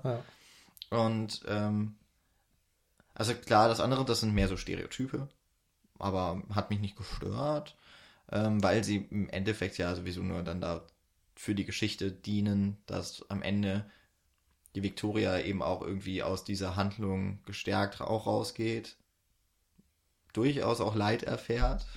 Ja. Ja. Und ähm, ja, generell, was mir halt auch noch so aufgefallen ist, dass das jetzt äh, die zweite Victoria quasi in diesem Kinojahr ist, die so eine starke Frauenfigur auch, beide mal Hauptfiguren. Die andere ist Victoire aus Bond de Fille oder Girlhood, wie er dann zum Glück, glaube ich, nicht mehr hier vertrieben wurde. Aber auch da, ähm, das ist dann eine Hauptfigur, die aus ihrem Leben ausbricht und dann bekommt sie oder wird sie mehr oder weniger nochmal umgetauft so in einer Mädchenklicke. Auch ein sehr cooler Film und äh, scheint so ein ganz guter Kniff zu sein, einfach mal Hauptdarstellerin Victoria Victoire zu nennen und anscheinend funktioniert das dann schon irgendwie. Hat natürlich auch eine ganz gute Also Bedeutung. An ne? alle Tipp Drehbuchautoren, an wenn ihr alle eine gute Drehbuchautoren. Frauenrolle schreiben wollt, nennt sie einfach Victoria, der Rest kommt von selbst. Ja, ich meine, man hat schon mal ein gutes Ziel vor Augen, ne? Also am Ja. Ende muss sie ja irgendwie auch einen Sieg davon, mit Telling einem name, Sieg ja. davon ziehen, äh, wie auch immer der ausfällt. Ja. Ähm, aber zu ihrem Charakter nochmal. Es gibt ja noch diese Backstory, dass sie eben aus Spanien kommt, an ihrem Konservatorium gescheitert ist, jetzt irgendwie für 4 Euro die Stunde in einem Café arbeitet. Da lässt sich ja auch so ein bisschen Background noch ablesen, der eher zwischen den Zeilen steckt. Also ob das jetzt dann ne, Wirtschaftskrise vielleicht auch mit und die Jugendarbeitslosigkeit in Spanien mit behandelt, dass sie eben auch gezwungen ist, dann vielleicht von dort wegzugehen und einen Neu Neustart in einer Stadt zu machen, wo sie keinen kennt, die Sprache nicht spricht und so weiter. Das ist ja schon etwas, was irgendwie auch heftig ist und wo man dann auch vielleicht nachvollziehen kann, dass sie dann vertrauenswürdiger in Bezug auf ein paar Figuren reagiert, als man das vielleicht sollte. Ähm. Ich finde mir auch da, weil sie ja so sagt, es ist jetzt eh schon so spät, dass es sich nicht mehr lohnt, nach Hause zu gehen. Du hast noch so gemeint, ja, die geht bis 4 Uhr feiern, weiß noch, dass sie um 7 Uhr arbeiten muss. Sie hatte ja aber auch, wie man dann sieht, schon eine Zahnbürste zum Beispiel im Café hinterlegt. Hm, ist auch so ein bisschen die Frage, ob sie wirklich nur eine richtige Wohnung hat oder wohnt sie irgendwo, wo sie echt nicht gerne sein will. Das sind jetzt alles nur Spekulationen, mhm. aber das ist ja eigentlich auch ganz schön, wenn der Film so ein bisschen oder in dem Fall doch etwas mehr Freiraum für den dann Zuschauer mhm. bietet, dass man sich eben überlegt, wie lebt ihr eigentlich? Ja. Ich finde nur gerade schade, dass man so wenig irgendwie damit veranstaltet. Also es gibt so diese Details, wie du sagst, die Zahnbürste und so und auch, dass sie am Ende eben das Geld hat und Sonne sagt so jetzt, ich weiß gar nicht mehr, was ja, er ihr aber sagt. Irgendwie, irgendwie niemand weiß, wer du bist, ist ja auch, also genau. das sagt er ja auch. So, und auch irgendwie so, jetzt hast du irgendwie die Chance auf einen Neuanfang, kannst dein Leben irgendwie in den Griff bringen, was vorher vielleicht so ein bisschen in Trümmern lag. Ja. Und das finde ich ist irgendwie ein spannender Aspekt, aber hm, ja, also er ist, er ist eben doch ein Aspekt, der nicht so extrem ausgearbeitet wird. Meiner Meinung nach. Also es, ja. Also, ja, ich finde, man, man kann da einfach auch ähm, sehr viel Eigenarbeit, sage ich jetzt einfach mal, reinstecken. Also, dass man, ich finde, man kann viel über die Figur nachdenken. Weil wirklich, ja, ich meine aber eher also, die Themen, die dahinter stehen. Ja. Also, wenn du jetzt fragen, mich fragen würdest, was macht sie jetzt mit dem Geld? Was soll der Neuanfang sein? Kann ich dir das auch nicht sagen. Hm. Ja, ja, oder was ist die Aussage dahinter, dass sie, weiß ich nicht. Weiß nicht, ich glaube, dass sie eine Chance verdient hat. Und diese hat sie nicht bekommen. Also, ich meine, sie hat ja halt ihr hm. Leben auf einen Traum hingearbeitet, der ihr dann genommen wurde. Also, sie ist ja damit schon mal so in eine Art Opferrolle und dann wird sie noch echt miserabel bezahlt, muss das aber mhm. wahrscheinlich sogar machen. Ist es nicht sie hat keine dieses, Freunde und jetzt ähm, hat sie, jetzt bekommt sie eben, auch wenn das nicht rechtens ist, wie das alles geschieht, hat sie halt einmal im Leben, ist sie dann vielleicht wirklich die Siegerin aus dieser. Mm, die traurige Heldin. Ja. Nee, die Heldin nicht, aber ja. Ähm, ist es nicht einfach auch wirklich so ein ja, Aufbäumen gegen die Gesellschaft? Also vorher eine ganz grob jetzt gesagt, hat sie mit den Regeln der Gesellschaft gespielt und äh, ist konform gegangen und hat einfach nicht funktioniert und sie ist tot unglücklich und jetzt auch noch aus ihrem Heimatland raus und spricht die eigene Sprache nicht und so weiter und so fort. Und ähm, jetzt geht es eben gegen, gegen die Regeln der Gesellschaft mit eben auch dem Preis, der dafür bezahlt werden muss, in, in Form eben, dass äh, die drei Berliner da leider sterben. Ähm, und mit dem emotionalen ähm, Verlust dann eben auch und, und dem ganzen Schmerz, der ihr angetan wird. Aber gleichzeitig ja, ist der Preis dann dieser Neuanfang oder vielleicht einfach nur das Startgeld für was auch immer, was sie damit macht. Oder ist das jetzt zu, zu platt? Geht ja eine ähnliche Nö, das ist ja schon. Also ich denke schon, dass es irgendwie das ist, was vielleicht drin, ja, was, wie sagt man das denn? So? Ja, genau, also was da, was da reingesteckt wurde. Die Moral von der Geschichte. Ja, so ganz platt von ausgedrückt. Daher finde ich, ist es auch eben mehr als nur, ja, wir haben jetzt mal hier fünf Berliner Menschen und gucken, was mit denen passiert, sondern man merkt natürlich schon, es ist alles durchdacht, äh, wenn auch hm. nicht logischerweise Aber es ist jetzt eben kein ja, also der, der Fokus liegt, nee, nee, ich meine, äh, der Fokus liegt jetzt nicht darauf, ein Gesellschaftsporträt oder ein Gesellschaftsdrama Nö, oder sonst genau. was darzustellen, ja. sondern es, es geht eben um die Figur Victoria und ansonsten ist da jetzt nicht so viel mehr mhm. Thema, was man so richtig ausformuliert zu Papier bringen könnte. Mhm. Da sind immer mal wieder Ideen und Fragmente und Anhaltspunkte, um sich auch mehr Gedanken zu machen. Ja, aber keine Ahnung. Es ist jetzt kein 2001, wo du äh, jahrelang Theorien drin verbraten kannst. Das werden, Was natürlich das auch wär- dann das eine sinnlose Zukunft Forderung zeigen, ist. Ne? ja. Also ja, wir können uns natürlich auch überraschen lassen. genau, mal schauen äh, überhaupt, äh, ob in 30 Jahren noch über den Film gesprochen wird, wie das äh, gewünscht wurde. Vielleicht werden in 30 Jahren alle Filme in Longshot gemacht. Äh, One-Shot. Das wäre komisch. Ja, Es gibt einfach keinen Schnitt mehr. Schnitt ist out. ist dann was fürs Fernsehen. Ja, oder es gibt keine Schauspieler mehr, nur noch äh, Computer. Ja. Falls ihr Nein. äh, Kommen wir vielleicht mal wieder Congress gesehen habt. zu logischeren Dingen. Ja, ich möchte nur ganz kurz auf die Berliner Jungs eingehen, weil das für mich so ein bisschen das, das Haupt, mein persönliches Hauptproblem des Films war, äh, weil ich mich mit denen einfach nicht anfreunden konnte. Ähm, Nils, du hattest ja schon gesagt, äh, warum geht denn Victoria überhaupt mit denen Mhm. mit? Das habe ich auch gedacht und, und ich finde die halt nicht wirklich sympathisch. Ich fand diesen ganzen, diese Gelaberei meistens anstrengend und ich habe wirklich versucht, darüber hinwegzusehen einfach und mir ja, andere Gedanken über den Film zu machen, beziehungsweise dann eben auch von meinem persönlichen Gusto das einfach zu ignorieren. Hat leider nicht funktioniert, weil die einem dann zweieinhalb Stunden auf die Klappen, Schnauze gehen, so ungefähr. Ähm, und ich meine, Victoria kommt dann ja auch mit Sonne zusammen. Das war mir irgendwie dann, oder beziehungsweise die, die, sie küssen sich und zeigen romantische Gefühle füreinander. Das war mir auch von vornherein irgendwie klar, dass das irgendwie mal passieren muss. Und ja, kann ich dann auch nicht nachvollziehen. Es ist also, das ist der Grund, warum ich schon dachte, der Film wird nichts für mich, weil ich das im Trailer schon gesehen habe, so was das für Jungs ungefähr sind, die da porträtiert werden sollen. Und ich hoffe, dass mir jetzt niemand vorlegt, äh, ja, okay, du wolltest den Film nicht mögen, so ist es nicht. ähm, ich bin wirklich ohne jegliches Wissen auch an den Film rangegangen, ohne jegliche Erwartungen und Vorurteile. Und es hat einfach leider nicht funktioniert. Ähm, trotzdem fand ich den Film halt ziemlich gut. Also ich, ich habe ich hab, ich hab mich trotzdem unterhalten gefühlt. Es ist jetzt nicht so, dass ich den Film ähm, grundlegend nicht mag oder so. Ich kann ihn halt einerseits wertschätzen und ich habe mich nicht gelangweilt und äh, alles super, aber irgendwie mit, mit diesen Jungs komme ich nicht klar. Michi hat also dann schon ihr Fazit. Ja, nein, ich brauche ja auch ein bisschen Opposition. Ich gib mir was Futter. Okay, okay, okay. Ja. Lass mich. Was waren alles Scheiße jetzt? Es sind, vielleicht, vielleicht muss ich das dem Film auch schon wieder positiv äh, zulegen, weil er Man hat Diese- immerhin eine Meinung. er hat diese realen Filme, äh, Quatsch, äh, Personen erschaffen irgendwie. Also ich habe, ähm, ah, ich weiß gar nicht, wie ich das sagen soll. Sie Also du kannst dir vorstellen, dass es solche Leute gibt. Du Ich habe magst solche Leute schon nicht. Du findest getroffen, die so sind. so, Ja. du magst sie nur nicht. Genau, ich mag sie nicht. Ja, das ist auch, oh, ich will jetzt hier niemandem zu nahe treten, ne? Also, Dann nenn am besten keine Namen. Ne, Paul, du weißt Bescheid. nee, aber wenn ihr jetzt denkt so, oh, ich bin ja genau wie der Sonne und dann sage ich, ich mag den Kerl nicht, dann müsst ihr jetzt nicht denken, dass ich euch nicht mag oder Ja. so.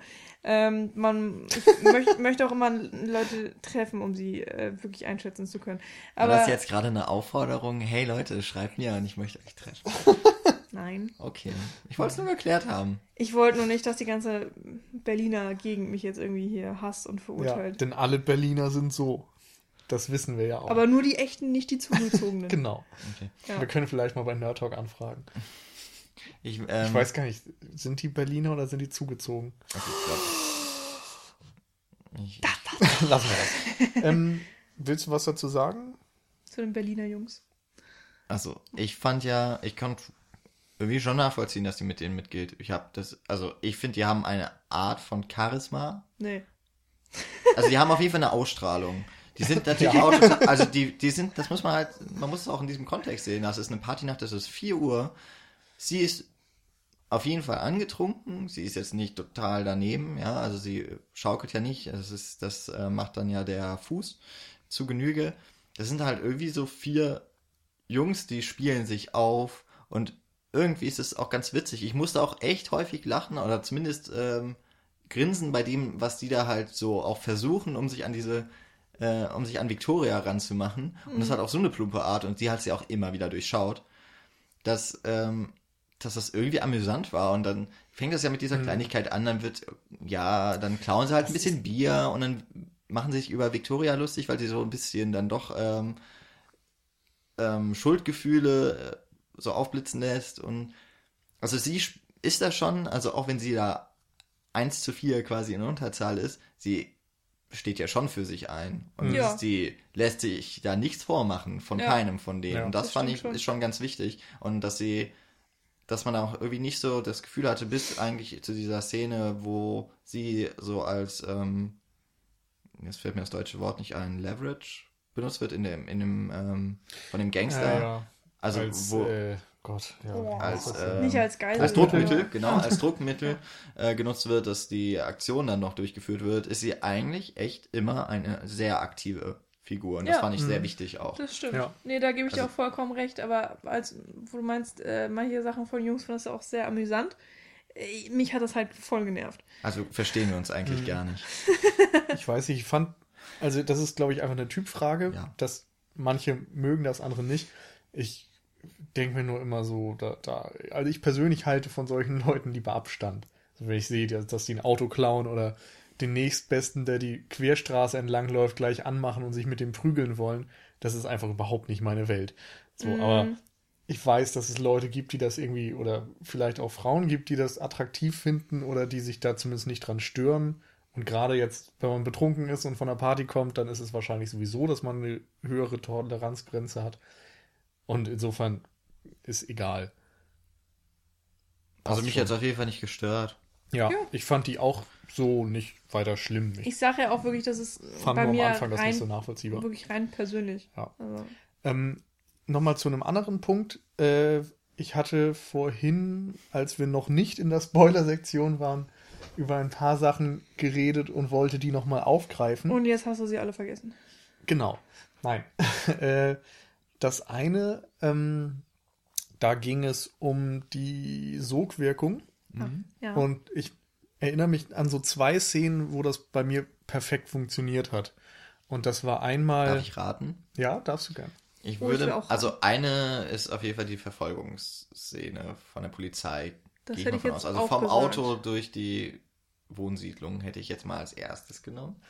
Nein. Echt? Okay. Also, ich Okay. meine, ich würde da auch zustimmen. Das ist schon Oh. eine, aber das ist nicht die in meinem Kopf. Dann, Okay, aber du hast ja dann, zwei gesagt. Moment, dann Okay. sage ich, also, es ist, ähm, ist Ja. keine von den Okay, beiden ja. in meinem Kopf. die Tanzszene, also der Beginn des Films, wo, wo, äh, wo sie tanzt und alleine ist. Nein. Aber das, da hat das, das sogar war bei fast mir so. am wenigsten äh, so funktioniert, weil durch dieses Strobo-Ding ich sowieso dachte, naja, so sehr nach One-Take sieht das jetzt eh nicht aus. Okay. Aber ist Äh, auch egal. Okay, aber- aber das war ein- meine ein- Szene. Okay, warte. Ähm, ähm, ich hatte gerade noch einen im Kopf. Ähm, nee, sag einfach. Okay. Ähm, das erste war die in der Tiefgarage Okay. und das andere war die. Moment, Tiefgarage von wann bis wann? Komplett die ganze Szene? Also Im- von Szene kann man ja schon fast gar nicht reden. Doch, kann aber- man schon. Im Grunde ja. schon. Äh, Also ich, vielleicht sogar fast. Also meine zweite Szene, ich sag auch die zweite. Also, ich könnte, ist wenn du direkt- sagst, von Shotgun zu Shotgun, dann wäre es ja im Grunde die gesamte. Weil ich fand, das war schon geil, wo sie so reinkommen und dann so die Frage, äh, hat er eine Waffe? Und dann sich so wieder einer mit Shotgun steht und die Ja. so durchwinkt. Das Mhm. fand ich schon krass. Sogar abgesägt. Ja, also sowas. Also Also, so da, als das, erste- das könnte ich ersten schon, Eindruck von könnte ich schon sagen. Szenerie, Aber die ähm, die zweite Szene ist auf jeden Fall im Grunde das danach, wo sie im, beim Café wieder ins Auto Ah. einsteigen und dann auf dem Weg zur, äh, zur, Bank? zur Bank sind. Ähm, einfach weil da für mich die Spannung so Mhm. unerträglich war. Da ist doch die Musik Also- so gut treibend. Ja. Genau, und das, also das ist, glaube ich, der Punkt, der für mich auch die Sogwirkung einfach wirklich beschreibt. Denn Sogwirkung zeigt ja, dass, es, dass du reingezogen bist, dass du irgendwie mitfieberst, dass du die Spannung empfindest und so weiter. Und in vielen Filmen siehst du eben, ne, die heißt Vorbereitung und du siehst den Heist und so weiter. Und hier siehst du diese verdammte Fahrt und in voller Länge. Und da ist nicht dann mal schnell ein Schnitt drin oder so, sondern du siehst diese Anspannung, den Druck, den die, dem die ausgesetzt sind. Und das gleiche ist eben in der Tiefgarage ja auch schon so, dadurch, dass sie eigentlich nicht wissen, worauf sie sich da eingelassen haben. Auf einmal sehen sie einen Typen mit einer Shotgun und ja, fahren in eine Tiefgarage, die hinter ihnen wieder verschlossen wird. Das ist, also ich würde Panik kriegen, persönlich. Und ich konnte das irgendwie wie, total äh, nachvollziehen. Ja, genau. Und ich meine, natürlich nochmal anders, der hat ja auch irgendwie eine Überdosis. Ähm, auf jeden Fall, ähm, ja, die, diese, diese Enge des Autos dann auch noch, die man so spürt und die, ja, Anspannung zwischen den Figuren, dass sie sich gegenseitig irgendwie anmachen, dass du ja so kleinere Gesten siehst, äh, schnellere Atmung und der, der ganze Kram. Also, das hat bei mir einfach ja sehr gewirkt. Und das sind so die Momente, wo ich dachte, das hätte eigentlich mit Schnitten und sonst wie nur schlechter funktioniert. Denn hier habe ich diese unmittelbare Wirkung von dem Gefilmten. Mhm. Ja, das stimmt. Wobei mir da tatsächlich Licht gefehlt hat. Ich fand, das fand ich schade, dass, ähm, weil ich gedacht habe, ich hätte mehr von dem Emotionsspiel im Gesicht gerne gesehen. Und teilweise auch bei den Leuten, die eben auf den Rückbänken gesessen haben, war es wirklich sehr, sehr dunkel. Ich weiß, war jetzt nicht so, dass ich gar nichts erkannt habe, ne? War halt vollkommen in Ordnung und der Umstände auch geschuldet. Ja, aber manchmal habe ich halt gedacht, ja, okay, jetzt hätte ich gern mehr Licht oder so. Aber mein Gott. Ansonsten ist es schon auch wirklich eine starke Szene. Ähm, ich musste gerade noch daran an die eine denken, wenn Victoria im Hotel äh, auf dem Bett zusammenbricht. Ähm, und da musste ich lustigerweise an. Äh, hier, hier. Dein Mhm. riesiges Poster mit den zwei Köpfen. La Vida Del. La Vida Day, genau. Musste ich daran denken, weil es da auch diese eine richtig schlimme äh, Flenn-Szene gibt und sie da auch Rotz und Wasser heult und ähm, die Szene ja auch, ja, ne, aus vielen Gründen intensiv ist und das ist hier bei Victoria in der Szene eigentlich auch ähnlich so. Ähm, und das fand ich auch sehr gut gemacht. Und da ist mir vor allem eine Einstellung in Erinnerung geblieben, in der nur ihre Hand gezeigt wird und sie ist blutverschmiert von äh, Sonnes Blut, äh, das sie gerade noch hat, ja, diese Wunde, die sie hat versucht ähm, zu stoppen und so.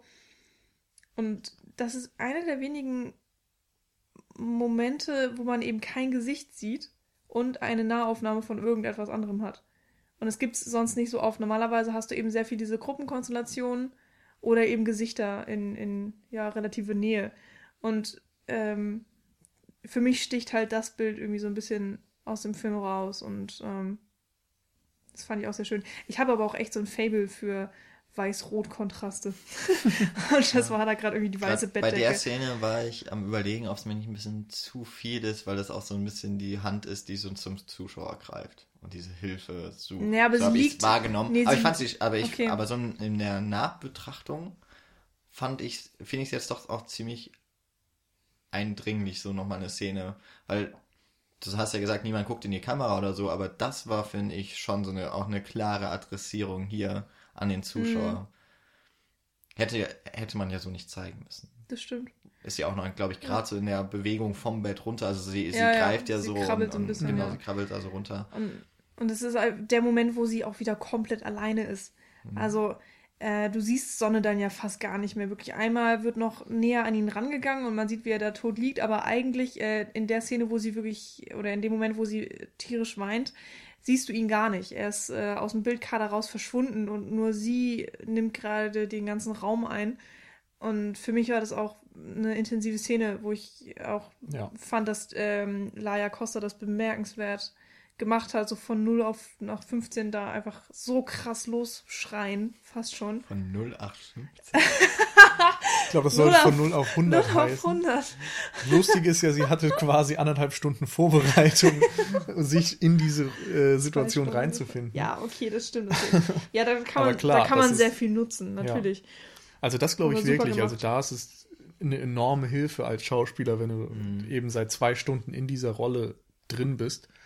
Aber ich fand es auch unglaublich gut. Auch da wieder die Musik. Punkt. Also Und die auch haben wir gar nicht richtig gewürdigt, glaube ich, Das bisher. stimmt. Aber, noch einmal kurz, ähm, wenn man diese Autofahrten, die ich ge- erwähnt habe, sieht, diese Anspannung, dann die folgende unfassbare Euphorie, wie sie sich feiern, wie sie irgendwie aufgeputscht tanzen gehen, sich nackt ausziehen und wieder rausgehen und dann diese Panik bei der Verfolgungsjagd und absolute Verzweiflung, als dann quasi alle tot sind. Das ist so ein Wechselbad der Gefühle irgendwie und das überzeugend rüberzubringen, das sch schaffen nicht viele. Und gerade wenn man so an deutsche Fernsehfilme oder sowas denkt, dann klappen sich mir da oft die Fußnägel hoch, wenn ich da irgendwen ja eine em- emotionale Rolle spielen sehe. Und hier funktioniert es einfach richtig, richtig gut. Das ist enorm eindringlich. Ja. Ähm, hm. Wollen wir noch auf die Letz das letzte Bild eingehen vom Film? Ähm, überhaupt auf Bilder vielleicht noch ganz kurz. Du hattest vorhin gesagt, dass ähm, dir das manchmal zu dunkel war und so. Und das, ja, also ist auch ein Mini-Kritikpunkt, den ich hätte, der eben so diesem Longtake-Ding geschuldet ist. Genau. Äh, du hast, glaube ich, auch, ich bin mir nicht hundertprozentig sicher, dazu bin ich auch echt zu wenig in der Kameraarbeit drin. Aber es gab, glaube ich, immer so ungefähr einen Schärfebereich. Ja, es ist ein Objektiv. Ich Ja, weiß, der ja, war sehr Das niedrig, ist ja. klar. Ähm, ich weiß ja nicht, ob die noch irgendwie Schärfe zwischendurch mal gezogen haben oder Mhm. mit Autofokus Ja, gearbeitet doch. haben Nee, oder nee, was auch die immer. hatten einen Fokus-Puller, also den Ja. ersten Kamera. Auf jeden Fall war es eben oftmals so, dass dann Dinge unscharf waren, die vielleicht besser in einem Schärfebereich gewesen wären oder man konnte dann eben immer, man, man kann nicht wechseln, man kann nicht eine komplette Schärfentiefe anwenden und ähm, das führt dann zusammen mit diesem, ja, Wackelkamera ist es ja nicht, aber so mit diesem Shoulder-Camera-Look so ein bisschen dafür, dass es für mich wenige Einstellungen gab, wo ich im Nachhinein sagen kann, wow, die waren richtig gut. Also es ist eben ein Fluss von, von Film, was ja auch irgendwie Sinn macht, aber bei vielen anderen Regisseuren kannst du dir ja immer mal so eine Einstellung rauspicken und hast so ein Bild, was du dir an die Wand hängen würdest. Und das ist bei Victoria, also mir fallen persönlich zwei Einstellungen ein, die ich ganz schön fand. Das eine war, als sie zum ersten Mal auf dieses Dach rausläuft und dann so ihre äh, ja, Freude rausschreit. Und dann auch so ein bisschen das letzte, wo sie auf die Straße hinausgeht und dann wieder auch sehr schön zentriert ist im Bild. Mhm. Aber ansonsten waren da wenig erinnerungswürdige Bilder für mich Mhm. drin. Oder Stills, besser gesagt. Also wirklich Einzelbilder. Ja, eins, aber ich meine, zwei Stück, so noch einmal Film gucken, ist ja auch nicht verkehrt. Ich finde noch die, ähm, ich fand die Szene auf jeden Fall auch sehr stark, wo sie dann mit dem Baby runterkommen und so verkleidet in dieser wirklich, äh, in dieser Unter, wie nennt man das, so Unterschichtsklamotten da äh, rumlaufen. Sorry, aber also Wir machen das uns ist heute jetzt, keine Freunde. Das ist jetzt auch wirklich so gemeint, wie es, wie es wertend äh, rüberkommen könnte. Ähm, die fand ich echt cool, weil dann, dann stehen sie da, äh, wie nicht abgeholt, sind sie ja auch dann nicht. haha. also sie sollen ja abgeholt werden von zwei Beamten oder so. Und die fand ich irgendwie auch noch ganz cool, auch weil, weil sie so mit dem, oder wie er auch das Kind aus mit dem, ähm, mit dem Hm. Korb, nennt man das Korb? Trage, Trage- Trage- Trage, Dings. Egal. Ja, auf jeden Fall so nimmt, so, so ganz unbeholfen. Mhm. Ähm, weiß nicht, und auch die Kamera, wie sie, wie sie so hinter der Mauer hockt, wo dann die, wo noch Boxer, ähm, Sonne und Victoria dann auch da ähm, vor der vom Polizeibeschuss auch ähm, Schutz suchen. Also es sind schon so ein paar, die mir echt gut in Erinnerung geblieben Mhm. sind. Und auch echt viele Szenen, die ich super stark finde. Also auch schon am Anfang, aber gerade so ab, ab der Szene eigentlich, wenn es vom Café in die, in die Tiefgarage geht, dann ist es nur noch ein, echt eine Emotionsachterbahn, was man, und hat auf einmal so einen Zug drin, was man vorher auch nicht Mhm. so, man ist, man ist so ein bisschen eingelullt, vielleicht auch durch das klassische Ja. Stück, das sie dann da spielt.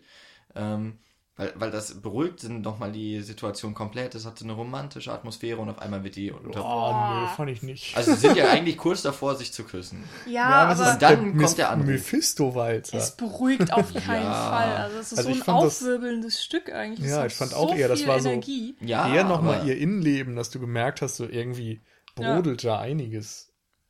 Ja, aber irgendwie fand ich also ich weiß nicht, aber ich bin mit klassischer Musik auch irgendwie so. also irgendwie beruhigt mich das dann doch eher als, keine Ahnung, auf jeden Fall mehr als der Techno. Und War das- ja ja- bei Sonne auch so tatsächlich. Ist ja, ist ja auch nicht wichtig. Das Aber ich aber meine, das es ist im Grunde dann so eine Szene, wo, oder zumindest wo sie sich, wo sie sich öffnet, Sonne ja nicht so, Ja, aber ja. wo sie Ja. auch Ja. näher kommen und dann wird's ja durch den, durch den Anruf von ähm, Boxer wahrscheinlich. unterbrochen und dann geht's halt auch der Höllenritt dann los. Wenn man bei der Mephisto-Thematik dann auch noch bleiben möchte, ist ja wahrscheinlich auch nicht ganz und äh, ist nicht ganz zufällig gewählt, das Mhm. Stück. Ja. Da vielleicht nochmal der andere Punkt von dieser Sogwirkung, die ich vorhin angesprochen habe. Ähm, es gibt eben diese Szenen, da funktioniert es perfekt. Da haben wir jetzt einige genannt. Ähm, aber dass du eben an so einem gewissen Punkt bist und dich vielleicht eingelullt fühlst oder so, oder diese Achterbahn nicht vorhersiehst, das liegt eben auch daran, dass da vorher eigentlich gar nicht mal so viel passiert. Also das fand ich irgendwann so ein bisschen schade. Also als sie da vom Dach weg sind und in dieses Café, so bevor sie gespielt hat, das war so der Moment, wo ich mich dann so gefragt habe, wo will der Film jetzt eigentlich mit mir hin? So, es gab da ja noch keinerlei Prämisse im Grunde, es gab da keinerlei Ziel oder so. Ich habe noch nicht mal die Figuren wirklich kennengelernt. So, außer dass sie die ganze Zeit irgendwie miteinander reden und ein bisschen, ja, Smalltalk halten. Da habe ich mich dann schon irgendwann gefragt, so, ja, jetzt sitze ich hier seit einer Stunde, so, was wollt ihr denn jetzt von mir? Also kommt da noch mal irgendwas? Warum lasst ihr euch so viel Zeit? So, und das wird eben wenig ähm, angeteasert, also es gibt wenig Foreshadowing für das, was später passiert. Habe ich gestern auch noch so beim Gucken gedacht, hm, so ein bisschen fehlt gerade der Flow oder der Zug so richtig drin. Aber so mit, wenn man dann so, also jetzt auch in der Gesamtbetrachtung, ist es nicht genial eigentlich, dass man erst so nicht weiß, wohin es geht und auf einmal wirst du halt gepackt. Auf einmal ist es so unaufhaltsam und du bist genau in der Rolle von Victoria, die ja auch mitgenommen wird. Also was ich ja vorhin auch, ich glaube, das habe ich ganz am Anfang mal noch gesagt, mhm. dass man eben eigentlich ja so mit Victoria, die glaube ich auch immer im Bild ist. Ja. Fast immer zumindest. Ja, fast immer. Ja. Ähm, dass halt mit der dann auf einmal dieser Trip losgeht und es ist so, es ist unvorhersehbar, es ist ähm, packend, spannend und das ist man, also gerade auch deswegen ist es ja so überraschend und so packend und so spannend, weil das vorher noch nicht so war. Also man hat eben diese, diesen, ja, nur, diesen Unterschied. Aber Marketing weiß ja schon, also dann kannst du wieder dem Film den Vorwurf machen, wie man es zum Beispiel dann auch bei anderen Sachen gemacht hat, hm, Bergman, nach dem Motto, das Marketing erzählt mir, es ist irgendwie ein Thriller und es ist es ja dann stundenlang überhaupt nicht. Weiß nicht, war das Marketing so? Also ja, ich, der, wenn der ich Trailer an den Trailer denke, anders. ja, aber der Trailer gibt den Film in dem Sinne schon mal nicht so perfekt wieder, weil er halt geschnitten ist. Aber ja, da hat man ja auch keine Ahnung, wo der hingeht. Da bekommt man ja größtenteils mit, sie feiert, sie lernen sich kennen und ja. es gibt so schon so äh, angedachte oder angeteaserte tragische Momente. Aber man bekommt ja nichts von der Action mit zum Beispiel. Also, dass das ein Thriller, Thriller sein soll, ist ja vom Trailer meiner Meinung nach gar nicht ersichtlich. Das Einzige, was mich ein bisschen gestört hat, äh, ich hätte, ich mochte bei dem Trailer die, die, Untertitel, die da ja nicht so richtig Untertitel waren, sondern so Neon-Schrift, die fand ich voll geil und ich hatte eigentlich erst so gedacht, ach schade, dass es normale Untertitel im Film sind, wäre aber womöglich bei zweieinhalb Stunden Auf extrem ablenkend. Ähm, was ich, kurz zu deinem Punkt, ja, ich finde ihn auch spannend und, und aufregend und äh, teilweise ne, wirst du überraschend überrollt von den Sachen, die da kommen.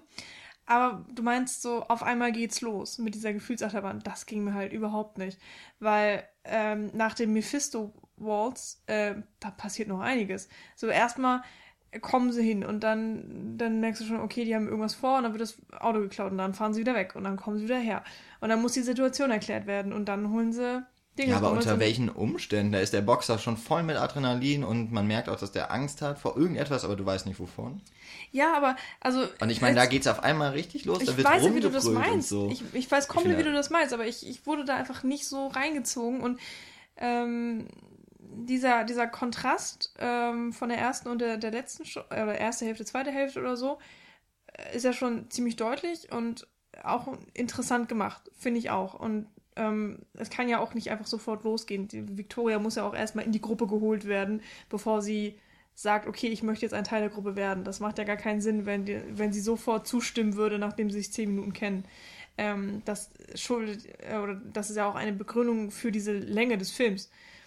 Der kann ja nicht kürzer sein als, als anderthalb Stunden, weil sonst die Geschichte ja eigentlich überhaupt gar nicht funktionieren würde. Oder man würde es überhaupt gar nicht abkaufen. Also meiner Meinung nach. Aber ich fand den Film auch wirklich lang. Ähm, ich habe mich zum ersten Mal wirklich ertappt, dass ich auch auf die Uhr geguckt habe, weil ich dachte so, hä, sollte der nicht schon längst zu Ende sein, so ungefähr. Also ich wusste auch tatsächlich nichts von der Lauflänge, aber für mich hat sich auch ein bisschen lang angefühlt. Es gab einige Momente, wo ich ähm, ja, mich nicht unbedingt gelangweilt habe, aber dann so ein bisschen vielleicht über andere Sachen nachgedacht habe, als mich auf den Film zu konzentrieren. Und ich, es gab auch einige Momente, wo ich im Film gedacht habe, ja, okay, das ist jetzt das Ende. Und dann ging es doch schon wieder weiter. Und dann kam sie da, oh, dann ist das jetzt das Ende. Und dann ging es aber immer noch weiter. Und es ist vollkommen okay, so wie er gemacht war. Ähm, jetzt, jetzt nach dem Film kann ich natürlich auch das große Ganze viel besser nachvollziehen, aber während der Sichtung habe ich mich so ein bisschen über die Länge gestört und war auch einfach nicht so mitgerissen durch die ganzen Spannungsmomente, wie das vielleicht bei dir funktioniert hat. Und das ist ja auch schön, genau das wollte der Film wahrscheinlich auch erreichen. Er Keine wollte, Ahnung, ich wollte das von dem Film, das ist das Wichtige. ja, oder das. Und wenn es geklappt hat, ist das natürlich super. Aber diese Gefühlsachterbahn, die du beschreibst, ähm, das haben meiner Meinung nach die, die Charaktere im Film erlebt, aber ich dann halt leider nicht so wirklich. Da haben wir ja doch Also unsere- das war auf jeden Fall auch so das, wo ich dachte, vielleicht hätte man dann, hätte man es herkömmlich gedreht, in der ersten Hälfte dann ein bisschen was schneiden können. Weil da dann ein bisschen viel Leerlauf ist und ein bisschen wenig Substanz. So für mein Empfinden. Das ist subjektiv, sage ich ganz klar. Ja, da so, also ist ja im Grunde so das erste Drittel vom Film, dann zu sagen, da fehlt mir die Substanz, das ist halt, ah, ich finde das schwierig, weil die Ja. Substanz entsteht ja erst durch den gesamten Film. Also, Aber ich habe dann auch in in der Nachbetrachtung nicht das Gefühl, dass ich jetzt bei einer zweiten Sichtung da nochmal viel finden würde oder dass ich im Nachhinein sagen würde, okay, ich verstehe jetzt, warum die unbedingt aufs Dach mussten oder warum unbedingt dieser oder jener Dialog kam. Also da war einfach für mich dann nicht so viel Tiefe drin, dass ich sagen würde, okay, dafür war die Laufzeit wichtig. Ich, okay. Aber wie Ähm, gesagt, das ja, ist ja. auch ja, was, ja, da genau, kann man schwierig wir, wir drüber sind jetzt, diskutieren. das, das Ding ist jetzt, dass wir uns auch doch langsam der Länge des Films ähm, nähern und deswegen wäre das jetzt dieses, dieses auf Erbsen rumgepieke oder sowas. Ja. ähm, Das wäre jetzt, glaube ich, einfach dann doch nicht mehr so ganz angemessen. Aber es Weil- zeigt, aber ich wie glaub, viel genau. der Film hergibt. Ja, und, und das, glaube ich, was jetzt dann doch zum Ende hin zumindest ersichtlich wurde, dass der Film dann doch anders bei uns ankam, was wir am Anfang irgendwie doch noch so generell, das klang auch bei euch noch deutlich euphorischer, als ich Mhm. das jetzt im Endeffekt so sehe. ähm, Wir haben uns eben bemüht, sehr objektiv über den Film zu sprechen. ja, macht, Anfangs. macht mir nichts. Also für mich, Naja, es Kann man ist ja auch immer noch. Ich will jetzt auch nicht, dass es so rüberkommt, als wäre es ein schlechter Film. Das ist definitiv nicht. Aber hat er mich jetzt total abgeholt? Nee. Ja, genau. Also hat er mich. Er, er hat total viele Eigenschaften, die ich super finde. Er hatte großartige Szenen und Momente. Aber hat mich eben auch immer mal ein paar Minuten lang. Ja, hm, wie sag ich das? Nicht abgeholt. Ja, hat mir halt immer mal auch Gründe gegeben, ihn zu kritisieren oder äh, Sachen mal nicht ganz so toll zu finden. Also man muss ja auch nicht immer zu dritt Meisterwerk brüllen. Das reicht ja, wenn das einer tut. genau. Aber ich brüll's jetzt nicht. Ich habe heute ja schon Okay. einmal gebrüllt. Ähm, Innerlich. Ja. Ja. Das, also ich habe ja schon gesagt, so, dass ich in- den Film des Jahres sehen wollte und vielleicht habe ich den Film des Jahrzehnts gesehen. Also ich weiß es noch nicht genau. Also ist natürlich jetzt auch, also ich kann es ja schon nicht wissen, weil das Jahrzehnt zur Hälfte Das erst wäre rum ist. vorschnell. Ne? Aber mein ist Gott, ja. schön. Wahnsinn. Vielleicht Wa- seht ihr da draußen das ja genauso. Nachdem ich noch in Folge 100 so gesagt habe, so aus den letzten paar Jahren habe ich keinen Lieblingsfilm. Es könnte jetzt gerade einer geworden sein. Und ich weiß nicht, ich glaube, also ich könnte mir vorstellen, so, sogar noch mal im Kino zu gucken, weil ich glaube, da funktioniert der schon am besten. Ja, das denke ich auch. Ja. Auf ist ein jeden Fall auf bin jeden ich jetzt Fall. auch noch mal gespannter irgendwie, wie jetzt ihr Hörer das so erlebt habt, weil wir haben das ja dann doch oft, dass wir zumindest so ungefähr in die gleiche Richtung gehen, aber von äh, ja, ist ein ganz netter Film bis zu der beste Film des Jahrzehnts ist ja doch noch ein weiter Weg. Da hätte ich echt mal gerne Rückmeldungen. Wie gefällt der euch? Und habt ihr vielleicht jetzt auch schon vorher Bock auf den Film gehabt oder erst seit kurzem oder durch Mhm. uns oder wie auch immer? Wie gefällt euch der Long, der, der One-Take? Hätte das eigentlich überhaupt gar nicht sein müssen? Fehlt euch vielleicht der Schnitt? Oder sagt ihr, dieser Purismus ist genau euer Ding? Ja, Hauptsache, ihr verwickelt mich nicht noch einmal in eine Diskussion zu Birdman. Ich glaube, da haben wir jetzt auch wirklich alles zu gesagt. ja, oder? da haben aber, glaube ich, einige Hörer noch eine andere Meinung. Egal. Ähm, Darf ja auch jeder haben. Aber dann bitte unter der Birdman-Folge, das kann ich dann ignorieren. Nein, äh, Quatsch. Aber dann wären wir im Grunde schon bei dem Punkt, ihr dürft, also wie gesagt, Feedback ist in jeder Form sehr gerne gehabt, äh, von uns auch gewünscht. Und ähm, gerade eben jetzt zu dem Film Victoria, da, also ich würde mich echt freuen, da auch eine Diskussion. Ich hoffe, dass ihn viele sehen und dass dieses Experiment, das es ohne Zweifel war, dass es sich gelohnt hat und dem deutschen Film dann vielleicht ja auch bei den Oscars dann nochmal vertreten darf. Ich hoffe so darauf, dass sie den Film wählen. Aber mal schauen. Und ansonsten ähm, dürft ihr uns folgen bei Twitter, ihr dürft uns liken bei Facebook und äh, abonnieren bei iTunes, dort kommentieren, bewerten. Und generell freuen wir uns total auf jedwedes Feedback. Und sollte das sogar in einer Geldspende bei über Flatter dann noch ausfallen, sind wir auch nicht traurig drum. Können ja uns trotzdem noch ein paar Worte dann irgendwie schreiben. Und so. Wenn es nur war, ich habe euch deswegen gespendet, weil ihr wart voll geil. Ja, an dieser Stelle auch nochmal ein großes Dankeschön an alle, die das mehr oder weniger regelmäßig bei uns bisher getan haben. Die meisten, die es tun, machen es sehr regelmäßig. Ja, das stimmt. Mhm. Genau. Da bedanken wir uns dann nochmal ausführlich in einer, wahrscheinlich in der nächsten Rundenfolge. Genau. Genau. Ähm, bis dahin ist noch einiges zu tun. Wir werden uns nächste Woche, äh, zumindest zum Teil, denke ich, hört ihr uns wieder. Also irgendwen vielleicht. Wir wissen es noch nicht. Bis dahin habt ihr hoffentlich Victoria geguckt und wir schauen bis dann irgendwas anderes. Genau. In diesem Sinne, auf Wiederhören. Tschüss. Ciao.